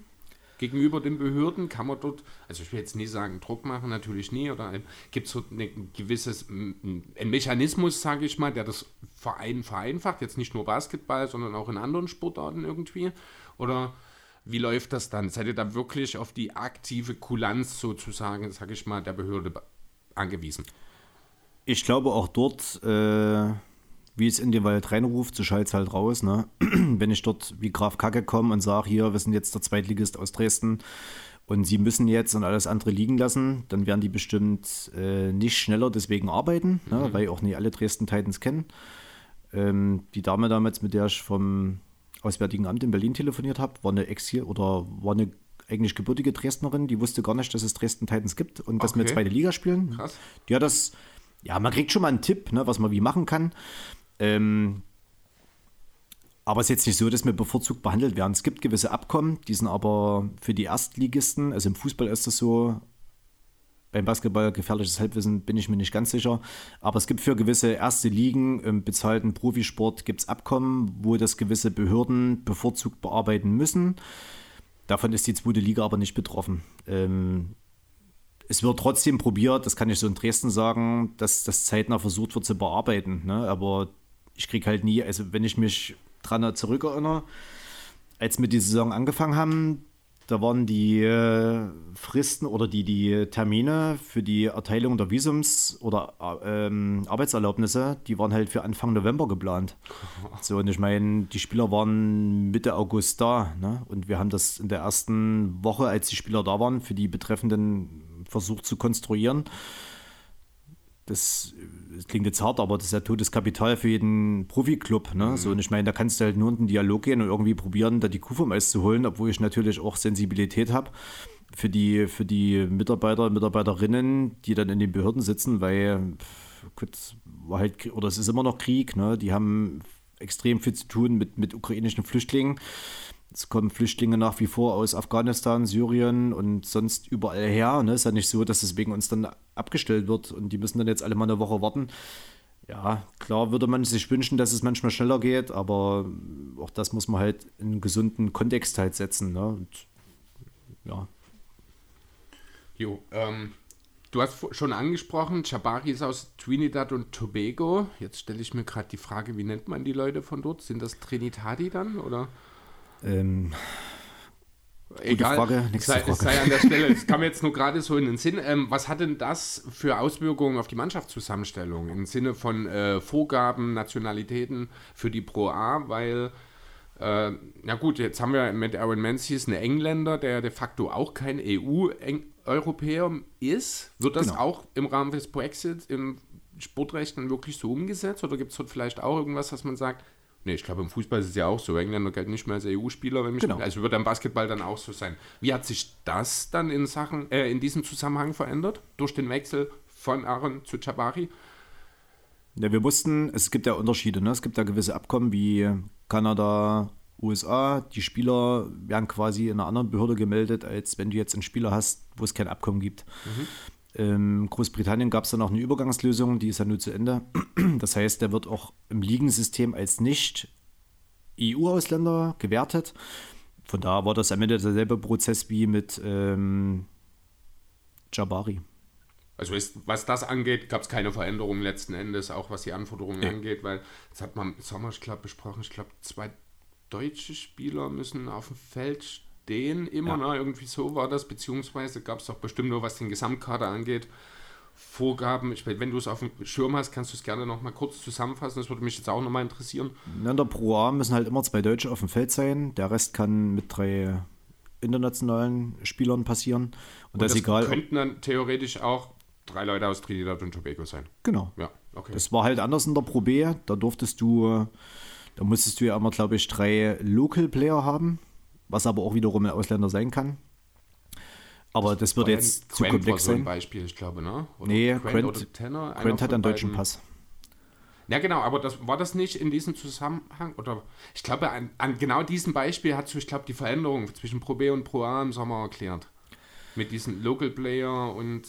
Aber du hast recht, ist jetzt vielleicht im Zweifel einfach nochmal nachhören, die Folge, äh, also Folge 1 mit dir quasi aus der Titans Area, da waren wir schon mal drüber gesprochen. Müssen wir dann jetzt vielleicht hier an der Stelle nicht nochmal im Detail mit eingehen. Es gibt so einen Namen unter den Sommerneuzugängen, der fliegt so ein bisschen unter dem Radar. Das ist noch ein recht junger Spieler mit seinen 19 Jahren, der Linus Priesemeister. Ähm, der hat, ich glaube, bisher in dieser Saison nur Anfang des Jahres mal ein paar Minuten bekommen, wenn mich nicht alles täuscht. Ansonsten hat er ja für die erste Mannschaft bisher noch keine großen Einsätze gehabt. Wie ist denn der Plan mit ihm? Was seht ihr denn in ihm perspektivisch noch und äh, was habt ihr ihm für einen Weg vorgezeichnet, als ihr ihn ja quasi geholt habt, sage ich mal, im Sommer? Ja, Linus ist halt Ergänzungskader, ne? Also die Frage könnt ihr euch vielleicht für die zweite Folge mit dem Fabo nochmal rausnehmen, ne? Weil das, also das Fabo ist Spieler mit. Da habe ich wenig Aktie dran gehabt. Ähm, War, war sein Wunschspieler? Der Wunschspieler, also es hat gepasst, ne? Man kannte sich oder er wollte gerne nach Dresden kommen, wollte gerne hier die Möglichkeit erst Regionalliga und Pro A mit sich nutzen. Und genau, kriegt da viel Spielzeit oder Spielzeit in der Regionalliga 1, um sich da zu entwickeln. Und ich denke, das ist halt ein, ein ja, langfristiges Projekt auch. Ne? Also es ist jetzt, glaube ich, nicht so, wenn ich es mit, mit Daniel vergleiche, der sofort klicken würde. Ne? Das braucht halt Zeit und der muss halt in einer Situation sein, wo er viel spielt. Ne? Ja, genau. Könnte man es vielleicht so ein bisschen vergleichen wie mit Kuppi, nur mit dem Unterschied, dass Kuppi einfach ein kleines bisschen weiter ist? Weil er ja doch in der ersten Mannschaft regelmäßig schon Einsätze sieht und, also regelmäßig ist vielleicht auch ein bisschen übertrieben, Gott sprach es werde Licht. Ähm, Genau, ähm, ja, Kubi ist ja halt, er kennt, Kubi kennt das System schon länger, ne? Kennt Fabo länger, ähm, kennt den Verein, er ist ja nur Eigengewächs, ne? Und ich meine, das ist ja auch ein Thema, ne? Du musst ja trotzdem schauen, wie viele Spieler holst du, ne? Wie gibst du was? Ich meine, bei uns gibt es ja keine, keine Mi- Minutenversprechen. Und wenn du dir jetzt einen Kader zu sehr voll holst, ne, das ist ja ambitioniert. Das war halt eine, eine gute Mischkonstellation, ne? Dass er, dass er, sagen wir mal, pro A Feeling schnuppert, vor allem Trainingscharakter, ist ja ein hoher Trainingsreiz, den man da hat mit den, mit den Jungs, die da die, die Woche unter trainieren. Und auf der anderen Seite kriegt er halt, das finde ich sowieso sehr gelungen bei uns, ähm, die Möglichkeit, erste Regionalliga im Unterbau zu spielen. Ähm, weil das ja dort den Eigengewächsen so ein bisschen Luft lässt, ne, sich dort drinnen zeigen zu können. So. Von daher ist die Grundkonstellation dort nicht die schlechteste, ja. also man hat noch was vor mit ihm auf jeden Fall. ja. Gut. Ähm, ich würde die Gelegenheit gerne nutzen und hier mal ein kleines bisschen Off-Topic-Thematik reinbringen. Das ist die Frage mit den Spice Girls, wenn du willst. Hätte ich mir für den Schluss aufgehoben, aber Echt? da- Okay, ich, ich über, ich übergebe dir Ja, ja, das Wort, gerne. weil ich habe keine Ahnung. Genau, also wir haben äh, über Facebook eine Frage gekriegt von Martin. Ich habe mir den Nachnamen leider nicht aufgeschrieben. Kenrick. Henrik, genau. Ähm, und zwar äh, war ein bisschen schwierig für uns zu verstehen, deswegen ich formuliere es ein bisschen in meinen eigenen äh, Worten jetzt nochmal die Frage. Der Fabo ist ja 30 geworden dieses Jahr Ja. und ähm, wir haben das so ein bisschen als hypothetische Frage verstanden. Sollte dort mehr Wahrheit drin sein, als wir erwarten, darfst du uns gerne dahingehend erleuchten. Und zwar äh, geht es aber so ein bisschen sinngemäß darum, ähm, es gäbe wohl ein Gerücht, dass Fabo als Kind ein großer Fan der Spice Girls war. Wie gesagt, kann auch sein, dass es einfach rein hypothetisch angenommen, es wäre so. Das ist aus der Frage leider nicht ganz rausgekommen. Ähm, ja, und das Team hat dafür eine Titans Power Show anstatt einer Girls Power Show sozusagen vorbereitet. Und die Frage dazu ist, wer wäre die ähm, Spice Girls Starting Five der Titans. Ne? Also die hatten ja alle ihre Spitznamen. Scary, Sporty, Posh, Baby und Ginger Spice. Wer wäre wer? Gott. Das dachte ich mir auch. Äh, da bin ich ganz schlecht, ne? weil Ja, also ich würde es einfach, also ich hab mit den Spice, ich kannte die Spice Girls halt, ich wusste genau, dass äh, Victoria Beckham Posh Spice ist, einfach weil es die Frau von David Beckham ist, das, Ja. aber alle anderen hätte ich jetzt auch nicht zuordnen können, aber einfach so anhand der Spitznamen kann man es ja so ein bisschen ableiten, sag ich mal. So Scary, so die gruselige, Sporty, die sportliche, Posh, die vornehme, etwas schickimicki, sag ich mal. Dann halt Baby Spice ist, denke ich, auch klar. Und Ginger Spice, der Redhead sozusagen. Dafür würde ich mich anbieten, wenn ihr keinen äh, im Team findet. genau. Also wer wäre denn Scary Spice? Wer, wer wäre denn der Gruselige bei euch im Team? wer ist bei uns der Gruselige im Team? Ey? ich muss jetzt trotzdem mal im Kontext. Ähm, also Farbo, dass der Spice Girls. Also ich, wie gesagt, es, es kann sein, dass es wirklich rein hypothetisch angenommen Fabo wäre Spice Girls Fan gewesen. Das ist so, das ist halt aus der Fragestellung nicht ganz klar gekommen, ob es da jetzt irgendwie wirklich so ein Gerücht gab oder ob das jetzt wirklich so eine Annahme einfach so eine hypothetische Geschichte sein soll. Ich fand die Idee an sich aber eigentlich ganz interessant, auch wenn ich Andreas erstmal erklären musste, wer die Spice Girls sind und wie die zusammengehören, dass Jennifer Lopez nicht dazugehörte. Ich bin mit den Hosen, Ärzten, NoFX, Rancid, das sind so meine Jugendbands. Bin auch mit Hosen aufgewachsen. Das Spice Girls war jetzt auch nicht meins, aber naja, wir kriegen das schon irgendwie. hin. Irgendwie kriegt man Okay. das. Wir müssen auch nicht mit Scary anfangen. Wir können auch gerne mit Baby Spice anfangen, denn da hatten Andreas und ich auch gleich einen Namen natürlich im Sinn und ich denke, da wird dir auch nicht schwerfallen. Ja, spielen wir zwei, zwei mit. Inwieweit wird es mir zum Verhängnis, wenn ich, wenn ich die Jungs jetzt da benenne? Warte mal. Hm. Also ich würde schon sagen, die werden das schon alles sehr entspannt nehmen und dir da wahrscheinlich kein Gräuel oder kein Groll hegen. Deswegen ist doch alles Ja, ich würde, Spaß. ich würde sagen, Kubi eher. Ja, das war, also das war auch so der, der logische erste Connection bei Baby Spice, Kubi, der, der, der Nachwuchsjunge einfach da Ja. aus der eigenen Jugend, genau. Also das sehen wir schon mal ähnlich. Bei den anderen wird es ein bisschen schwieriger, glaube ich. Ähm, ja, machen wir mal weiter mit Posch. Wer ist denn so, wer, wer ist denn oft derjenige, der am meisten auf seine, Aus, also auf seine Außenwirkung, auf sein Outfit und alles achtet? Was würdest du sagen? Ich Wer- würde sagen, Brian Neeson, ne? das wäre auch tatsächlich mein erster Gedanke gewesen, ja. Ja. Okay. Ja, finde ich gut, gefällt mir. Hättest du eine Idee, Andreas? Dafür sehe ich die Jungs viel zu selten. Aber Am ehesten, wenn ich so vom Feld her, hätte ich schon Daniel gesagt wahrscheinlich. Ich glaube, Daniel ist Aber zu ich- introvertiert dafür, würde ich behaupten wollen, so als Typ. Also ihn hätte ich gar nicht dafür. auf Bei mir ist halt immer so, wenn ich auf dem Feld sehe, die Haare müssen immer genau perfekt sitzen. Ja, so ein bisschen so wirkt es halt immer. Und ich muss sagen, ich habe Daniel noch nie, glaube in Alltagsklamotten gesehen. Deswegen, ja, du siehst ihn ja meistens nur im Trikot. genau. Aber zum Beispiel Lucien haben wir nun halt schon persönlich getroffen. Wir haben ja doch ein Ja, paar ja, Leute jetzt stimmt. persönlich Okay. getroffen. Ja. Und zum Beispiel bei Daniel war ich ja nicht dabei, weil ich im Urlaub Ah, war. stimmt, natürlich, hast du recht. Das mit Daniel habe ich auch alleine gemacht, ja. Genau, aber ja, äh, vorhin bei Post war auch mein erster Gedanke tatsächlich. Bei den anderen tue ich mich aber auch schwieriger. Gerade ist ein bisschen ja, redundant eigentlich bei einem Fu äh, Fußballteam, wollte ich schon sagen, Basketballteam über Sporty Spice zu reden. Aber wer ist denn der. Wer, wer, wer verbringt die meiste Zeit im Studio? Wenn es jetzt äh, krafttechnisch. Oder ja, genau, also im, Fit im Na, hier nehmen wir, nehmen wir unseren Hulk, ne, den Arne. Okay. Der macht ja schon ganz gut los, ne? Also Mhm. auch in, der Offseason, ja. Okay, also Arne dann als Sporty Spice sozusagen. Dann haben wir noch Ginger und Scary offen.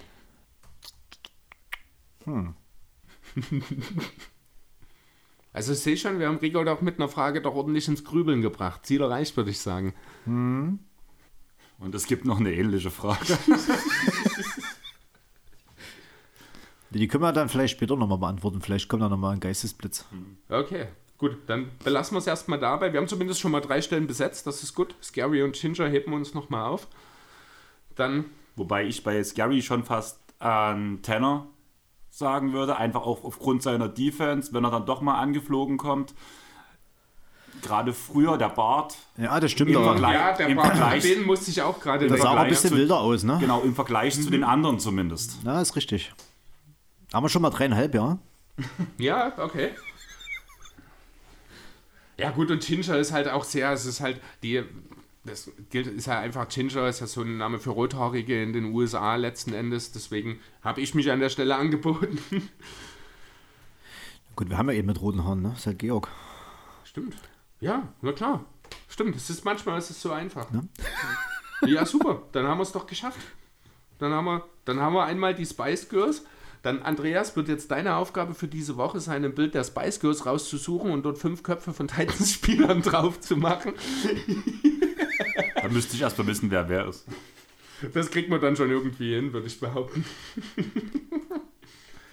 Ich würde sagen, wir werden wieder sportlich. Und von Kruko kam nämlich die Frage: Bekommst du schon Anfragen wegen der Verfügbarkeit anderer äh, der Spieler? Und da würde ich gleich noch Paulinho seinen Satz dazu hängen. Wie kann man diese dann trotzdem bei sich halten? Ich glaube nicht, dass alle so arbeiten wie wir. Also bisher, wir kriegen keinen Anruf von dem Club, dass Interesse an einem Spieler besteht. Das ist ein bisschen ungeschriebenes Gesetz, ne? Dass du während einer laufenden Saison eigentlich keinen Spieler anquatschst. Ähm, ist jetzt auch nicht so, dass die Agenten, glaube ich, hausieren gehen. Zumindest kriegen wir auch keine Spieler angeboten. Es sei denn, man sucht, wie jetzt damals mit, mit äh, als Ersatz für einen Aaron jemand ganz Spezielles, dann passiert das schon mal. Ähm, natürlich wissen wir oder glauben wir, dass der eine oder andere Begehrlichkeiten bei anderen Pro A-Ligisten weckt. Ne? Und deswegen haben wir jetzt auch schon angefangen des Jahres mit dem einen oder anderen Spieler zu sprechen, weil das das Schöne an dem aktuellen Saisonverlauf gibt, es uns gewissermaßen mehr Planungssicherheit, als wenn man jetzt vielleicht erst fünf, sechs Siege hätte zum aktuellen Zeitpunkt, sodass die Wahrscheinlichkeit ja mit jedem Sieg mehr immer größer wird, dass du auch die Liga hältst. Ähm, also sind wir dort schon relativ zeitnah dran, mit den Jungs Vorgespräche zu führen. Und ich glaube, also wir sind ja unserem Motto trotzdem treu, ne? oder verändern das ja nicht, weil wir jetzt in Liga höher spielen. Die sollen sich ja hier wohlfühlen. Ne? Und ich meine, die wissen, glaube ich, auch, was sie bei uns kriegen. Und es gibt auch den einen oder anderen Spieler, der eh jetzt noch einen Mehrjahresvertrag besitzt. Deswegen müssen wir auch nicht mit allen jetzt gleich sofort reden. Ja, also ich bin da positiver Dinge mit Fabo, dass wir da einen sehr hohen Anteil auch wieder zusammenhalten werden. Ne? Ich meine, sicher muss man abwarten, was dann im Sommer passiert.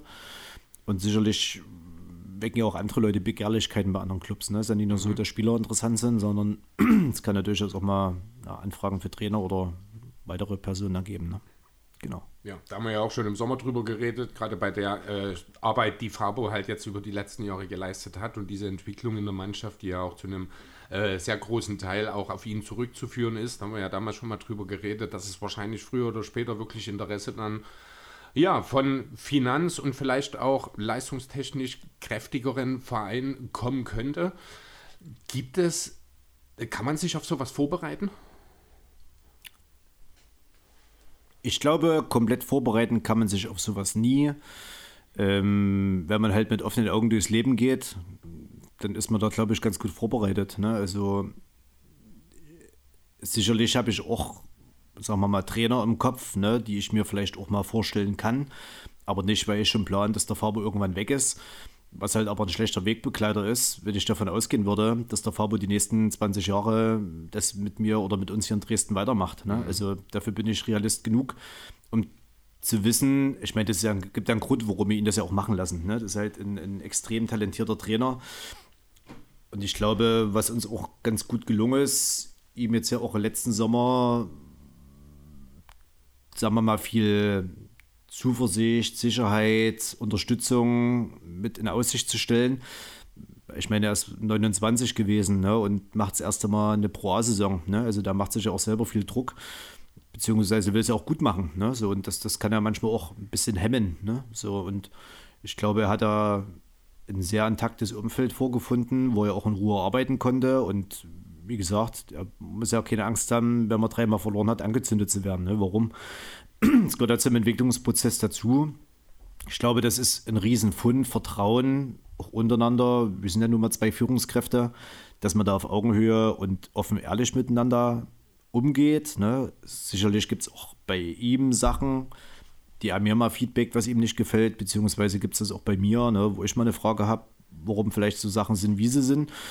Und das sehe ich halt ganz normal wie im Leben. Ne? Wenn man das offen ehrlich miteinander anspricht und dort eine Kultur des Miteinanders hat, dann wir- wirkt das ja auch nicht als, ich will dir jetzt an die Karre pissen, sondern ich will dich besser machen, mit dir gemeinsam diesen Prozess begleiten, Prozess Dresden Titans entwickeln. Also ich denke, das ist ein Fund, das kann man nie messen. Man hat das Vertrauen oder man hat es nicht. Ne? Und ja, gab halt auch letztes Jahr, ähm, glaube ich, Begehrlichkeiten bei anderen Clubs für Fabo. Ne? Und trotzdem ist er da geblieben. So, inwieweit dann mal das weitergeht, ist ja auch immer eine Frage, wie entwickelt sich der Standort Dresden Titans. Ne? Können wir und müssen wir uns vielleicht so schnell mitentwickeln, wie das jetzt die Personalie Trainer ist. Ne?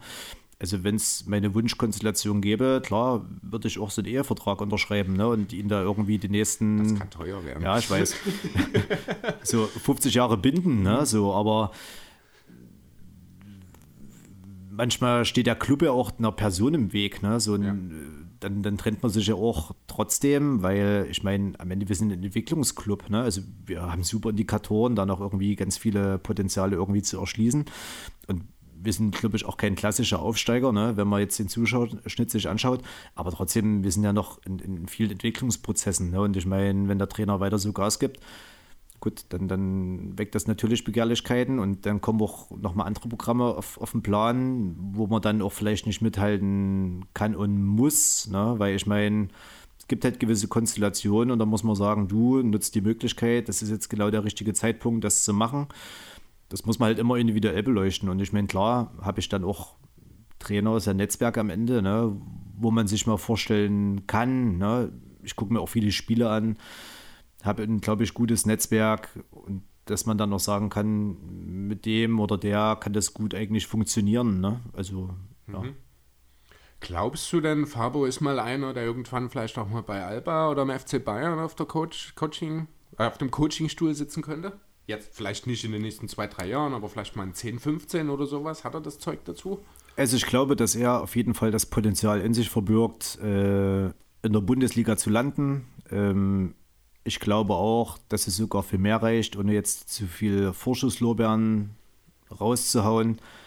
Hat aber auch ein paar Sachen, die wir auch gemeinsam besprechen, wo er auch dran arbeitet. Oder ist ja am Ende ein subjektives Empfinden meinerseits, ne? wo ich halt mit fünf Jahren älter oder mehr Lebenszeit hier ähm, mal ein Feedback gebe, ne? was man vielleicht anders machen kann oder was man mit beleuchten sollte, könnte, müsste. Ähm, auf jeden Fall hat er das Potenzial dafür. Meine persönliche Meinung sehe ich ihn lieber bei Alba als beim FC Bayern, weil das, ja, das, ich mag halt Alba einfach mehr als FC Bayern. Und das System ist dort, glaube ich, auch ein anderes. Ich meine, klar kannst du da viel machen. Ne? Kannst du, glaube ich, dich austoben. Hast du viele Möglichkeiten, kannst du Geld verbrennen ohne Ende. Ja, du hast dich im Sommer auch schon sehr positiv, sehr lobend über Alba Berliner, was die Jugendausrichtung und alles angeht, geäußert. Also, dass da jetzt die bevorzugte Destination aus deinen Augen eher Alba als der FC Bayern wäre, das kam jetzt nicht so überraschend für mich tatsächlich. Falls auch nicht hier abwegig oder unabwegig, dass er vielleicht auch mal ins Ausland geht. Ne? Also er ist ja nur ein Liebhaber von Spanien. Ne? Und ich glaube, ich kann mir sehr gut vorstellen, dass er irgendwann noch mal noch ein Auslandsjahr oder zwei, drei Jahre macht, um dort einfach Input zu kriegen, so ähnlich wie es Alberto dies ja auch bei uns macht.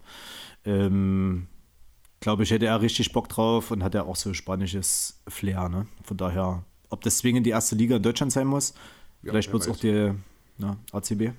Gibt ja auch durchaus sehr viele reizvolle Vereine in der spanischen ersten Liga. Von daher sicherlich Fall. auch für viele, nicht nur Trainer unter Umständen auch für Spieler oder sowas, dann in Europa durchaus ein lobenswertes und interessantes Ziel. Ich würde noch mal ganz kurz auf dich zurückkommen. Denn äh, auch eine Sache, die wir im Sommer besprochen haben, war die Tatsache, dass du nur sehr gern un also nur sehr ungern Dinge abgibst. Dass, dass dich auch selber so ein bisschen als Workaholic bezeichnet und dass du halt, wie hast du es? Ich fand, du hast es sehr schön beschrieben. Es ist am Endeffekt, bevor ich es jemandem erkläre, habe ich es zweimal selber gemacht unter Umständen. Einfach auch der Zeitfaktor, der dort eine Rolle spielt. Hat sich das denn geändert? Kannst du inzwischen auch mal ein paar Aufgaben abgeben oder sammelst du immer noch? Ja, abgeben wirst du sowas nie komplett. Ne? Das hast du halt immer in gewissen Bereichen. Auf jeden Fall ist es uns, glaube ich, ganz gut gelungen. Wir haben jetzt ja den Tim, der bei uns das Social Media macht. Das habe ich zwei Wochen noch mitbegleitet, ne? dann noch ein bisschen mit nachbegleitet. Also du hast was abgegeben Ja, sozusagen. ja. Also das, das ist eine Erfolgsstory an der Stelle, kann man sagen. Tim macht das ja super, ne? Und er macht das genau in der Wertekultur und auch wie wir das nach außen kommunizieren wollen. Das, das funktioniert super. Und klar musst du jungen Leuten auch das Vertrauen schenken, ne? so Sachen machen zu dürfen. Und ist ja ähnlich wie Fabo mit Spielern. Du darfst Fehler machen. Ne? Und ja, dazu haben wir jetzt auch einen neuen Pressesprecher mit den Timon, der also bei uns dann auch die neue Saison BA-Studium anfangen wird. Ne? Der macht das jetzt noch nebenbei her mit dem FSJ, weil Konrad einfach, ich sage ja so, wir haben immer gerne oder viele so eierlegende Wollmilchsäue, ne? die so vieles können und das ist halt der Fluch und Segen zugleich. Und das ist ja bei mir auch nicht, nicht anders, dass du halt doch ein paar Kernkompetenzen in verschiedenen Bereichen hast. Das eine kannst du besser, das eine kannst du vielleicht weniger gut. Äh, aber wenn du vieles okay kannst, dann ist es immer noch besser, als was manche können. Ne? Und, aber das haben wir schon breiter aufgestellt. Dazu haben wir auch im, im Backoffice, im, im Office so ein bisschen das, was ich an Aussicht gestellt habe, auch Leute finden können, die da was mitmachen der Felix macht ja bei uns jetzt auch diese ganze Heimspielorga, ne, was Parkettaufbau, Standkörper angeht. Es ist jetzt nie so, dass ich mich um jede Aufgabe reiße, um dann irgendwie einen 48-Stunden-Tag zu haben. Das ist auch dort ein Entwicklungsprozess, ne? Und da liegt immer noch viel Potenzial drin. Ne? Man ist dann noch nicht am Ende der Fahnenstange. Da sind wir aber auch in Prozessen, wie man das halt zukünftig breiter macht, größer macht.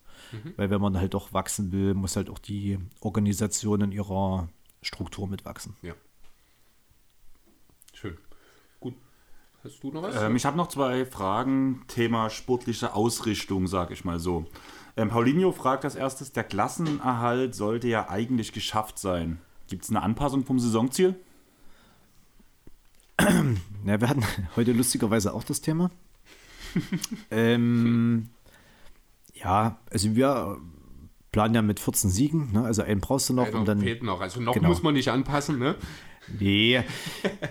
ja, ich meine, klar, wir sind ja eh immer ein bisschen Understatement, ne? Und jetzt nicht so, dass wir, dass wir nach außen Sachen verkaufen, an die wir nicht glauben, das auch nicht. Aber es nimmt einfach auch Druck vom Kessel, als wenn man aufsteigt und gleich sagt, hier mit wehenden Fahnen geht's in die Playoffs rein. Und dann spielt man so Saison wie Leverkusen oder vielleicht auch Düsseldorf, ne? Und dann sagen alle, was seid denn ihr für Flitzpiepen, ne? Also, ihr seid der Größenwahnsinnig, ne? Gerade aufgestiegen und wieder hier die größten Träume haben, ne? Ähm, nee, da sind wir halt bodenständig so. Ich meine, klar, wenn man jetzt, ich glaube, das ist ja auch nie an den Hahn herbeigezogen, also einen Sieg wirst du schon noch irgendwo holen. Wenn das jetzt Spenninge ist oder andere Mannschaften, also einer wird schon noch mit abfallen. Da musst du schauen, klar, die Liga ist trotzdem eng zusammen, aber wir können jetzt auch nie immer weniger Spieltage und hält sich irgendwie immer auf Playoff-Platz. Ich sag mal so, sobald der 14. Sieg rein ist, dann können wir alle verdammt stolz sein, können vielleicht auch schon mal ein Bierchen öffnen und drauf anstoßen. Das ist zumal, weil man ja schon so eine erste Pro-Saison hatte, die sehr geschenkt war. Hat man ja bewiesen, dass man es kann. Ne? Und ich meine, klar, wenn man Playoffs schaffen sollte, dann ist es doch sensationell. Ne? Und das zeigt da, oder kann ja noch mal mehr Euphorie auslösen. Ich meine, als man zwischendurch auf Platz 3 war, da haben manche schon von Bundesliga geträumt. Das finde ich dann massiv unrealistisch. Ne? Also es ist schön, es ist eine schöne Momentaufnahme, sage ich da gerne. Und das sollen wir auch alle genießen. Man darf halt trotzdem nicht vergessen, wo kommt man her, was hat man für Möglichkeiten und was braucht man für den nächsten Schritt. Und das ist halt ein Entwicklungsprozess, der halt noch seine drei, fünf Jahre dauert. Ne? Und dann ist da ein sehr gutes Beispiel Rostock. Ne? Rostock hat das, glaube ich, sehr vernünftig gemacht. Denen ist es gelungen, die letzten Jahre in der Pro Etat zu erhöhen, eine gewisse Identifikation in Rostock zu werden oder zu schaffen. Waren ja dann doch erfolgreicher als selbst Hansa Rostock. Ne? Und ähm, gut, jetzt haben sie auch drei, drei Zweit- und Erstligisten. Warum soll das hier nicht auch so funktionieren? Ne? Ja, man muss sich halt erstmal dort, wo man ist, etablieren, um dann daraus die Basis zu schaffen, um dann wieder das nächste zu erreichen, sozusagen. Genau, das ist halt, natürlich gibt es mal hier und da, gibt es mal den Verein, äh, der schafft vielleicht mal zwei Aufstiege in Folge, der plant vielleicht auch ganz gezielt damit, aber das ist halt wirklich die Ausnahme an der Stelle. Für gewöhnlich ist es schon so, du bist Aufsteiger, du bist in erster Linie erstmal froh, wenn du als Aufsteiger nicht direkt wieder absteigst. Genau. Alles andere ist im Endeffekt Bonus. Ich sag, mit der Saison, wie sie ist, sind wir sehr zufrieden. Und klar, wenn wir Player spielen, dann werden wir uns dagegen nicht verwehren. Ne? Ist ja auch eine gute Erfahrung einfach gleich mal, die man mitnehmen kann, auch nochmal für den jungen Kader. Genau. Und hast jetzt dann noch mit dem neuen BBL-Pokal auch ein tolles Format, ne? was sich ja lohnt, auch vielleicht darum mitzuspielen. Gutes Stichwort. Genau, weil das wäre die zweite Frage, die sportliche noch, die noch kam. Kannst du noch mal den Pokalmodus beleuchten und sagen, welche Tabelle für die Pro A gilt? Die vor oder die nach den Playoffs? Genau, nach den Playoffs. Das nach ist, den Playoffs. das ist dann die Abschlusstabelle. Okay, also es geht darum, ich glaube, zehn Spieler aus der Pro A nehmen am BWL-Pokal teil. Ist das richtig? Nee, sechs. Sechs. Okay, gut, dann Wenn dann, ich. wenn dann Teams und die Spieler. Habe ich Spieler gesagt? Ja. Okay, ja, Teams natürlich. Genau, also das heißt, wenn wir jetzt nach der Hauptrunde, sagen wir mal, wir sind Sechster geworden, wir fallen aber in der ersten Playoff-Runde raus, kann es sein, wir würden trotzdem nicht am Pokal teilnehmen, weil dann unter Umständen halt in derselben Re Genau. Runde zwei andere enger rausgeflogen sind und dann im Standing über uns stehen würden, sozusagen. Okay, also man müsste eine Playoff-Runde überstehen, um sicher im Pokal zu sein. Zum Beispiel. Das wäre der Kontext. Okay, jo, das ist ja doch ganz einfach. Ja, damit haben wir alle basketballrelevanten Fragen. Und jetzt kommen wir wieder zu. Ähm, Was? Ich würde gerne noch ein kleines bisschen Ausblick auf die nächste Saison wagen. Wir sind ja jetzt in der Situation, du hast selber schon gesagt, sehr entspannt. Man muss sich jetzt keine großartigen Sorgen darum machen, wie es, äh, ja, ob man jetzt die Klasse hält, weil man kann doch sehr stark davon ausgehen, dass das passieren wird. Und da würde mich einfach mal interessieren, wie ist denn der Stand der Planung für die kommende Saison? Ist man da schon aktiv dabei? Also seid ihr da schon mittendrin oder wie, wie sieht das aktuell aus? Also ja, wir unterhalten uns ja schon mit Spielern, also mit bestehenden Spielern. Ne? Ähm, das, was wir vorhin schon mal hatten, ne? dass halt keine Begehrlichkeiten von anderen großen Clubs dann kommt oder groß anderen Clubs kommt. Also das ist ja schon dann ein Parallelprozess. Klar, Faber hat noch Vertrag, ne? von daher glaube ich jetzt nicht, dass die Baustelle kommt und dann plant man halt schon, ne? wie machst der Sponsorenakquise trotzdem schon, gibt es einen gewissen Ausblick, ne? was machst du vielleicht marketingtechnisch, wo kannst du vielleicht auch nochmal Personal einstellen im Backoffice, so um das breiter zu machen, um gewisse Kerngebiete umzubauen. Da sind wir schon dran, ja. Das läuft noch parallel. Oder schon parallel in Vorbereitung für die neue Saison. Genau. Habt ihr auch schon so eine Art, ich sag mal, Shortlist für potenzielle Spieler, die natürlich jetzt momentan noch keinen Kontakt, weil Gentleman's Agreements hast du erzählt, aber ihr habt da bestimmt auch schon so eine, eine Gruppe von Spielern oder zumindest Spielertypen, von denen ihr sagt, das wäre etwas, was uns dann auch nächste Saison weiterhelfen kann. Ist natürlich nur mit Vorsicht zu genießen, weil aus dem bestehenden Team auch noch nicht sicher ist, wer dann tatsächlich nächstes Jahr noch da ist. Aber da gibt es bestimmt auch schon relativ konkret etwas bei euch, nehme ich an, oder? Ja, für der Fabo seine Liste und ich für meine Liste, ne, wo man halt immer mal jemand auf dem Zettel hat. Ne, inwieweit, auch da ist es ja so, es wäre doof, durch die Welt zu gehen mit, mit Scheuklappen vor den Augen. Ne, musst dir halt schon ein bisschen mal was, was holen. Ne? Und du, ich meine, kriegst ja jetzt auch von, von Spielern in der Pro A, die siehst du, kriegst du auch mal zwischenmenschlich mit, wie sind die, wie ticken die. Klar hast du mal jemand auf den Zettel und guckst, ne, ist das realistisch, ja, nein, und dann hast du schon so eine Liste und dann nimmst du die quasi aus der Schublade, wenn die Saison dann offiziell zu Ende ist und dann fängst du an halt am Reißbrett deinen Kader zu bauen. Ja. Wie ist denn das aktuell, wenn du dann äh, beispielsweise in deinem Netzwerk mal unterwegs bist und hier die Dresden Titans genannt werden? Wie ist denn dazu die Resonanz? Wie werden die Titans inzwischen so im Basketball Deutschland eigentlich wahrgenommen? Ähm, wir genießen ein sehr, sehr positives Image, was sicherlich mit der ersten Mannschaft zusammenhängt, aber wir genießen halt in Dresden oder erfreuen uns immer höherer Beliebtheit, hängt aber damit zusammen, dass wir halt so ein gesellschaftlicher Player sind, ne? dass wir halt diese Grundschultour machen, dass wir Feriencamps machen, an der Kita sind, so ganz viele Projekte haben, Sozialprojekte, das macht uns breit, macht uns groß. Viele finden es toll, dass man den Weg, den man vor vier Saisons angefangen hat, mit einer gewissen Kontinuität weitergehen. Viele schätzen das sehr, dass die Dresden Titans einen sehr jungen Trainer, auch wenn er jetzt 30 geworden ist, diese Möglichkeit geben, das zu machen. Also ob die Tatsache, dass er 30 geworden ist, ihn nicht mehr zu einem sehr jungen Trainer macht, so klang das jetzt gerade. Ja, nee, aber Aber ich habe ihn auch beglückwünscht mit endlich im Club der Ü30. Von daher, ich weiß schon, was du meinst. Ja. Ja, und ich finde, man kann nur Werbung dafür machen, auch bei Geschäftsführerkollegen, dass man halt jungen deutschen Trainern die Möglichkeit gibt. Ne? Also ich meine, wenn wir es nicht machen als Geschäftsführer, wer macht es dann oder Sportdirektoren?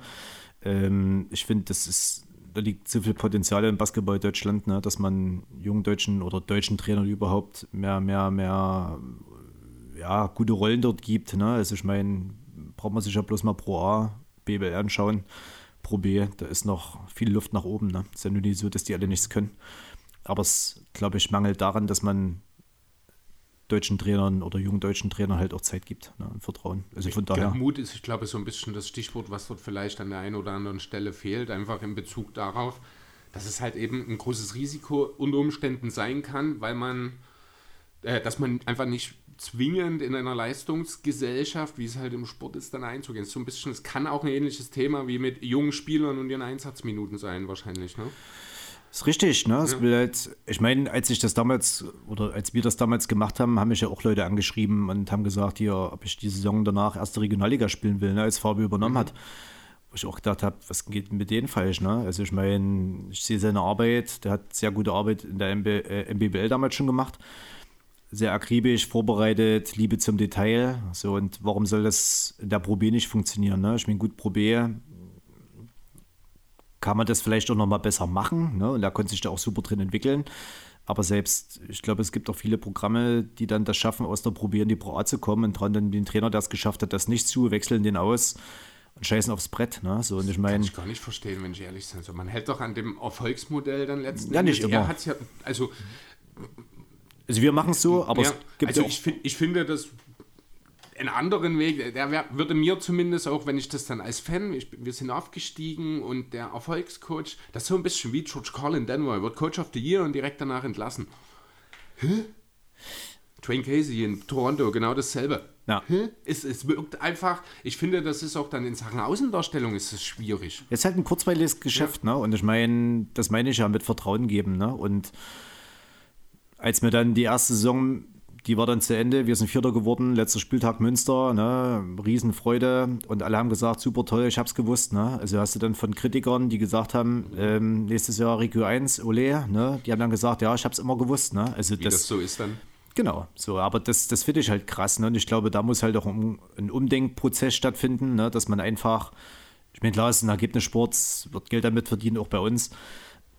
Aber am Ende ist es halt auch nur Basketball. Ne? Das ist mit die schönste Nebensache der Welt. Und auch dort kann man junge Charaktere oder Menschen kaputt machen. Ne? Von daher muss man damit sensibel umgehen.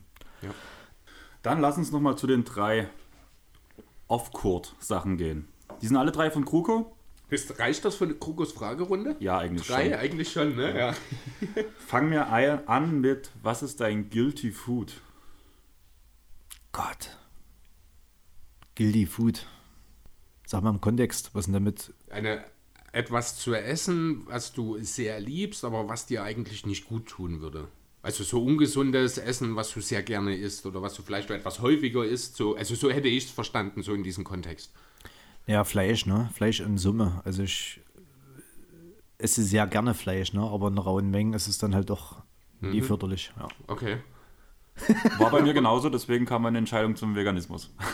Ja ich habe jetzt erst neulich wieder äh, eine Dokumentation gesehen, ähm, dass ja doch die pflanzliche Ernährungsweise die nachhaltigere ist, ne? Zeigen ja die ganzen Länder mit Japan und wo es da so Kulturgut ist, ne? Ähm, aber ich versuche das so zwei, dreimal die Woche auf Fleisch zu begrenzen und den Rest dann halt Fleisch mal wegzulassen.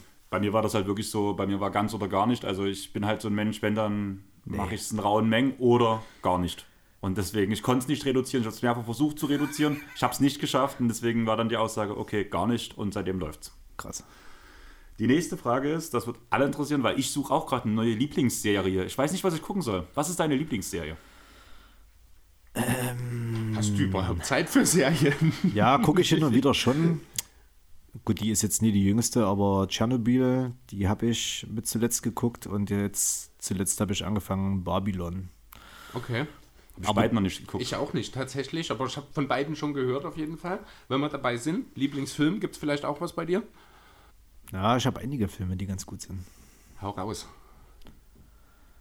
Ja, Wir hatten ja vorhin schon mal die Truman Show, ne? Ja. Den mag ich sehr. Okay. Ähm, Braveheart mit Mel Gibson. Oh. Ich bin so gerne geschichtstechnisch unterwegs, ne? So von daher. Jetzt war auch im Westen nichts Neues von Schleichwerbung Netflix, ne? Verfilmt. Ähm, sehr, sehr gut gemacht. Ist ja auch für mehrere Oscars nominiert, ne? Genau, ich wollte gerade sagen, ist ja Oscar. Ich glaube, bekommen hat er keinen, oder? Wenn mich nicht alles, aber war zumindest mehrfach nominiert, ja. Nee, also, ja. Ganz kurz eine Frage, die sich gerade durch meinen Freundeskreis zieht. Tenacious T Pick of Destiny, der Film. Kennst du den? Nee. Sagte die Film Tenacious, äh, die Band Tenacious D was? Nee. Okay, dann ist es okay, weil gerade das ist halt. Aber mein, nur dann ist es okay. das Ding ist, die hat, das ist halt Jack Black sagte ja was. Ja. Das ist der Sänger von Tenacious D. Okay. Und der hat noch einen Bandkollegen und die haben in imaginären Filmen, wie die Band entstanden ist, mit einem heiligen Plektrum von Satan geschaffen und sowas. Okay. Und dieser komplette Film ist ähm, wie ein kleines Musical gemacht, wo die ihre eigene Musik dahinter spielen. Und das lege ich auch selber oft im Club auf und alle singen sie inbrünstig mit bei den Liedern. Und danach irgendwie bin ich jetzt aufs, auf das Thema gekommen, habt ihr den Film überhaupt gesehen? Und Luisa sagt so, nein. Danach so den nächsten gefragt, Vanessa? Nein. Welcher Film? OJ, welcher Film? Und danach habe ich, aus- habe ich immer weiter nachgefragt und habe ich mitbekommen, dass so 70% der Leute, die im Club dazu tanzen und singen, den Film nicht kennen. Und dann habe ich mir aus Frust den Film gekauft, damit ich jetzt einfach allen nur noch, wenn sie sagen, ich habe ihn noch nicht gesehen, in der Hand drücken kann. Guck. Man, man muss vielleicht auch dazu sagen, ich habe jetzt gerade noch mal kurz gegoogelt, der Film ist von 2006. Das heißt, wenn du mit Leuten, die gerade 20 sind, die Leute fragst, ob die den Film kennen, die sind halt gerade drei bis fünf gewesen, als der Film rauskam. Die haben da vielleicht tatsächlich nicht unbedingt so den unmittelbaren Kontakt dazu. Ich habe ihn auch damals nur zufällig gesehen. Ich hatte mal eine Phase, als ich noch jung war, da fand ich Jack Black noch ganz cool. Ähm, deswegen habe ich den halt damals mal gesehen. Ansonsten kann ich das schon nachvollziehen. Dass, also die Leute, die du jetzt äh, aufgezählt hast, die gehören halt auch wahrscheinlich einfach zeitlich nicht ganz dort rein. Da wundert es mich nicht unbedingt, dass die dann nicht kennen. Ich kann auch genug Leute mittlerweile sagen aus meinem Alter. Von daher, Okay, na gut, das ist, die könnten den dann aber durchaus gekannt haben. Gerade in deinem Freundeskreis ist das ja musikalisch auch treffend. gerade dass Dave Grohl mitspielt, also da Ja, geht's eben. ja schon los. Mhm.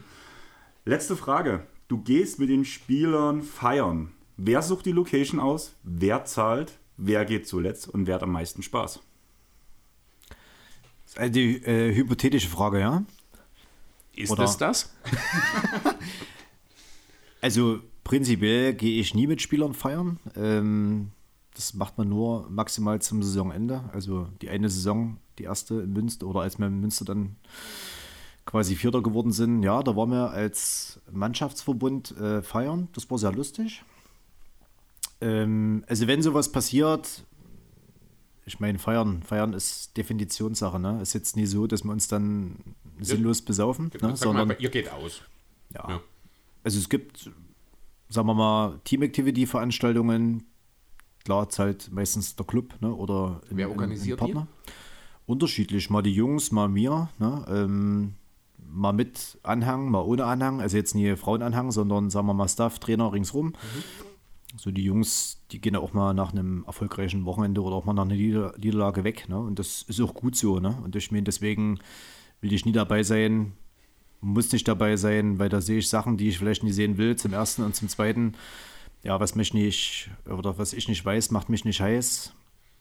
Und zum dritten sind es halt auch nur, also es sind Menschen, ne? Und die, es gibt ja immer so ein bisschen, ja, Mensch, jetzt haben die ja verloren, jetzt habe ich die im Club gesehen. Wenn sicher gibt es da immer noch, man wird im Club gesehen und man wird im Club gesehen, ne? Ähm, und das kann auch manchmal ein Geschmäckler haben. Aber es ist jetzt auch nicht so, dass die, dass die das ja mit Vorsatz machen. Ne? Also welcher Spieler spielt Scheiße mit Vorsatz, um dann trotzdem feiern zu gehen, das glaube ich nicht dran. Und das hilft auch, um den Kopf frei zu kriegen. Und wenn ich das alles nicht so richtig weiß, ne, weil es auch nie ausufert, so dass ich es wissen müsste, dann kann ich damit ganz gut leben. Okay. Lass uns dort nochmal einen ganz kleinen Ausflug machen. Ich weiß nicht, ob du es mitgekriegt hast. Die äh, Serge Gnabry-Thematik. Ja. Mit äh, Mailänder Fashion Week. Vielleicht für dich ganz kurz, Andreas, also Gnabry-Spieler vom FC Bayern, Fußballer. Ähm, die haben, ich glaube sogar das Spiel verloren, beziehungsweise die sind ja mit drei Unentschieden in die Saison gestartet, also, also in das Kalenderjahr gestartet, unter den eigenen Erwartungen. Es gab einen freien Tag und Serge Gnabry war in Mailand oder Paris bei irgendeiner Fashion-Veranstaltung. Halt natürlich auch entsprechend gekleidet alles. Sowas geht natürlich durch die Medien. Ich finde, der Verein hat sich dort keinen Gefallen getan äh, in der Folge, als man dieses Verhalten von Gnabry doch sehr, sehr aggressiv angegriffen hat, wie ich finde. Ähm, wie würdest du das denn sehen? Jetzt mal angenommen, ihr hattet jetzt am Wochenende kein gutes Spiel, die Spieler haben aber, weil das lange geplant war, beispielsweise jetzt Montag, Dienstag frei, sagen wir mal. Und du siehst dann halt oder erfährst, dass ein paar von den Spielern, die sind wirklich, die haben diese freien Tage genutzt, die sind weggeflogen. Muss ja jetzt nicht mehr die Fashion Week sein, sag mal einfach, die haben gesagt, wir legen uns zwei Tage auf Malle an den Strand. Wirklich einfach bloß am Strand liegen, sag ich mal. Wäre das ein Problem für dich oder für die Titans als Verein oder wie würdet ihr damit umgehen? Es gibt ja immer Niederlage, Niederlage. Ne? Also man kann verlieren, wo man sagt, okay, der Gegner war an dem Tag besser. Es gibt sicherlich auch Niederlagen oder auch, ich meine, anders, wenn so eine Situation wäre wär wie 16, 17, ne, als man so viele Negativtrends hatte oder dann, dann nur noch so eine Abwärtsspirale hatte, ich glaube, da würde ich das natürlich nicht positiv betrachten, wenn die Spieler dann, sagen wir mal, ist jetzt Fieberzeitfenster. Wir haben jetzt keine 15 Nationalspieler bei uns im Kader und die haben jetzt auch mal vielleicht eine halbe Woche frei. Das würde ich vielleicht dann nicht so feiern, ne, wenn die dann weg sind. In der Situation, klar, man hat vielleicht mal verloren, es war trotzdem Topspiel, ne? äh, Dritter gegen Sechster, whatever, du hast ein gutes Spiel gemacht, der Gegner war einfach besser, wie jetzt auch, sagen wir mal, gegen Trier. Genau, wollte ich gerade sagen, So. Trier wäre mir jetzt auch gekommen, ja. dann, dann ist das so, ne? Und dort auch nochmal, äh, wir sind halt mit einer der schönsten Nebensachen der Welt. Ich meine, sicher verdienen die, der eine mehr, der andere weniger Geld damit, den ihr Beruf. Aber deswegen kann man jetzt nie verbieten, dass die, wie jeder andere Arbeitnehmer, vielleicht mal ein Kurzzeitwochenende wegfliegt. Ne? So, es muss halt im Rahmen bleiben. Und auch dort ist halt mein Ansatz, ein gesunder, logischer Menschenverstand, ne? also wo ich mich drin arrangieren kann, wiederfinde. Ich meine, wenn die jetzt, was ja nicht der Fall ist, ähm, mit 3,8 im Kessel in den Club kotzen und man hat irgendwie schlechte Publicity in, in Dresden. Alle sagen, ah, ja, guck mal, das, die Titans, äh, die haben schon wieder einen Club abgerissen und irgendwie kam der Löschzug. Das würde ich nie feiern, ohne Frage, ne? aber ich glaube, die Jungs wissen, wie sie sich zu verhalten haben. Auch dort ist halt viel, ja, viel Vertrauen von unserer Seite aus.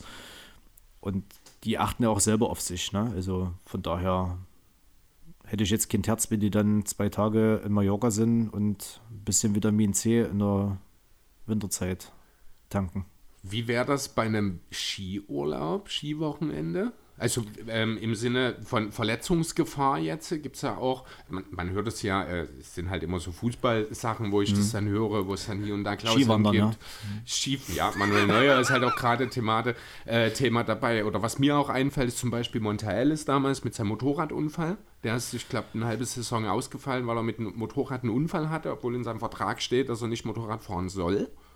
Ähm, habt ihr solche Handhabe? Macht ihr mit den Spielern was oder vertraut ihr dort einfach? Also einfach klingt doof, aber vertraut ihr den Spielern an der Stelle? Ja, ich sag mal so, auch dort kann man nur sensibilisieren.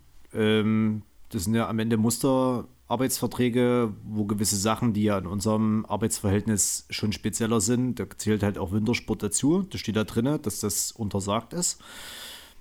Wenn jetzt ein Spieler der Meinung ist, der muss jetzt in den Skiurlaub fahren und vergisst es halt, warum auch immer, uns mitzuteilen und dann passiert halt was, dann hat er halt ein Problem, ne? weil da steht dann halt drin, dass es halt zu unterlassen ist. Ich meine, wenn jetzt ein Spieler zu mir kommt und sagt, hier ist vielleicht der letzte Familienausflug ne, mit gewissen Beteiligten, gut, ähm, dann ist es halt so. Ne? Man muss halt auch darüber reden. Ich meine, was ich ungern machen lasse, ist mich verarschen. Ne? Das wissen die Jungs und die können halt immer kommen. Und dann muss man halt offen dazu reden. Ne? Ist es jetzt sinnvoll, dass man während einer laufenden Saison, vielleicht in der Winterpause für drei Tage Ski das Risiko eingeht? Es muss ja nicht mehr eigenes Unvermögen oder Pech sein, sondern es gibt ja auch andere Après-Ski, ne, die dann voll steif die Piste runterjuchteln und da irgendwelche Leute umrußen. Ähm, und du bist halt zufälligerweise in der Gruppe, wo da reinfährt und brichst dir auch einen Unterschenkel, hast halt auch gelitten. So, also von daher kann man da nur offen mit umgehen. Aber um das abzukürzen, ich fände es jetzt nicht spannend in der laufenden Saison, vor allem auch jetzt, wo man gerade Aufsteiger ist und so, ähm, wo auch ein bisschen was als Risiko da ist. Ne? Also ich meine, der Transfermarkt ist bald geschlossen und wenn du nichts mehr machen kannst, das ist dann ein bisschen suboptimal. Ja, das stimmt allerdings. Jo, da würde ich sagen, wir bringen die Sache langsam mal zu Ende. Hast du noch was, was du erzählen möchtest? Oder was du noch anbringen möchtest, etc.? Nee, ich kann mich an der Stelle nur bei allen Beteiligten bisher bedanken, Förderern, Trainern, Kollegen, auch im Office, FSJler. Ihr macht da eine grandiose Arbeit. Ja, kann nur an die mobilen Endgeräte nach Hause äh, die Message geben, kommt zu den Titanspielen, sind tolle, spannende, dynamische Spiele, ne? lasst die Halle brodeln. Lasst sie uns bis zum Ende der Saison vielleicht auch mal ausverkaufen. Ja, Man wäre nah dran am Wochenende schon.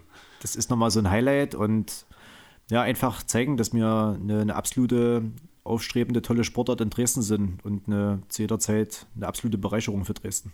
Genau. Dann würde ich sagen, lasst auf jeden Fall ein Follow bei den Dresden Titans da, damit verpasst ihr keine News.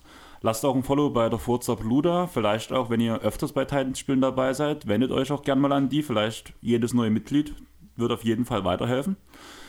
Sonst Wir sehen uns beim nächsten Heimspiel. Lasst ein Follow bei uns als Podcaster. Auf Apple Podcasts und Spotify kann man uns auch bewerten. Sonst gibt es uns auf Facebook, Instagram und Twitter. Und ich würde sagen, wir haben es geschafft. Bis dahin, tschaußen. Ciao. Tschüss. Hoch, höher, hoch, hinauf.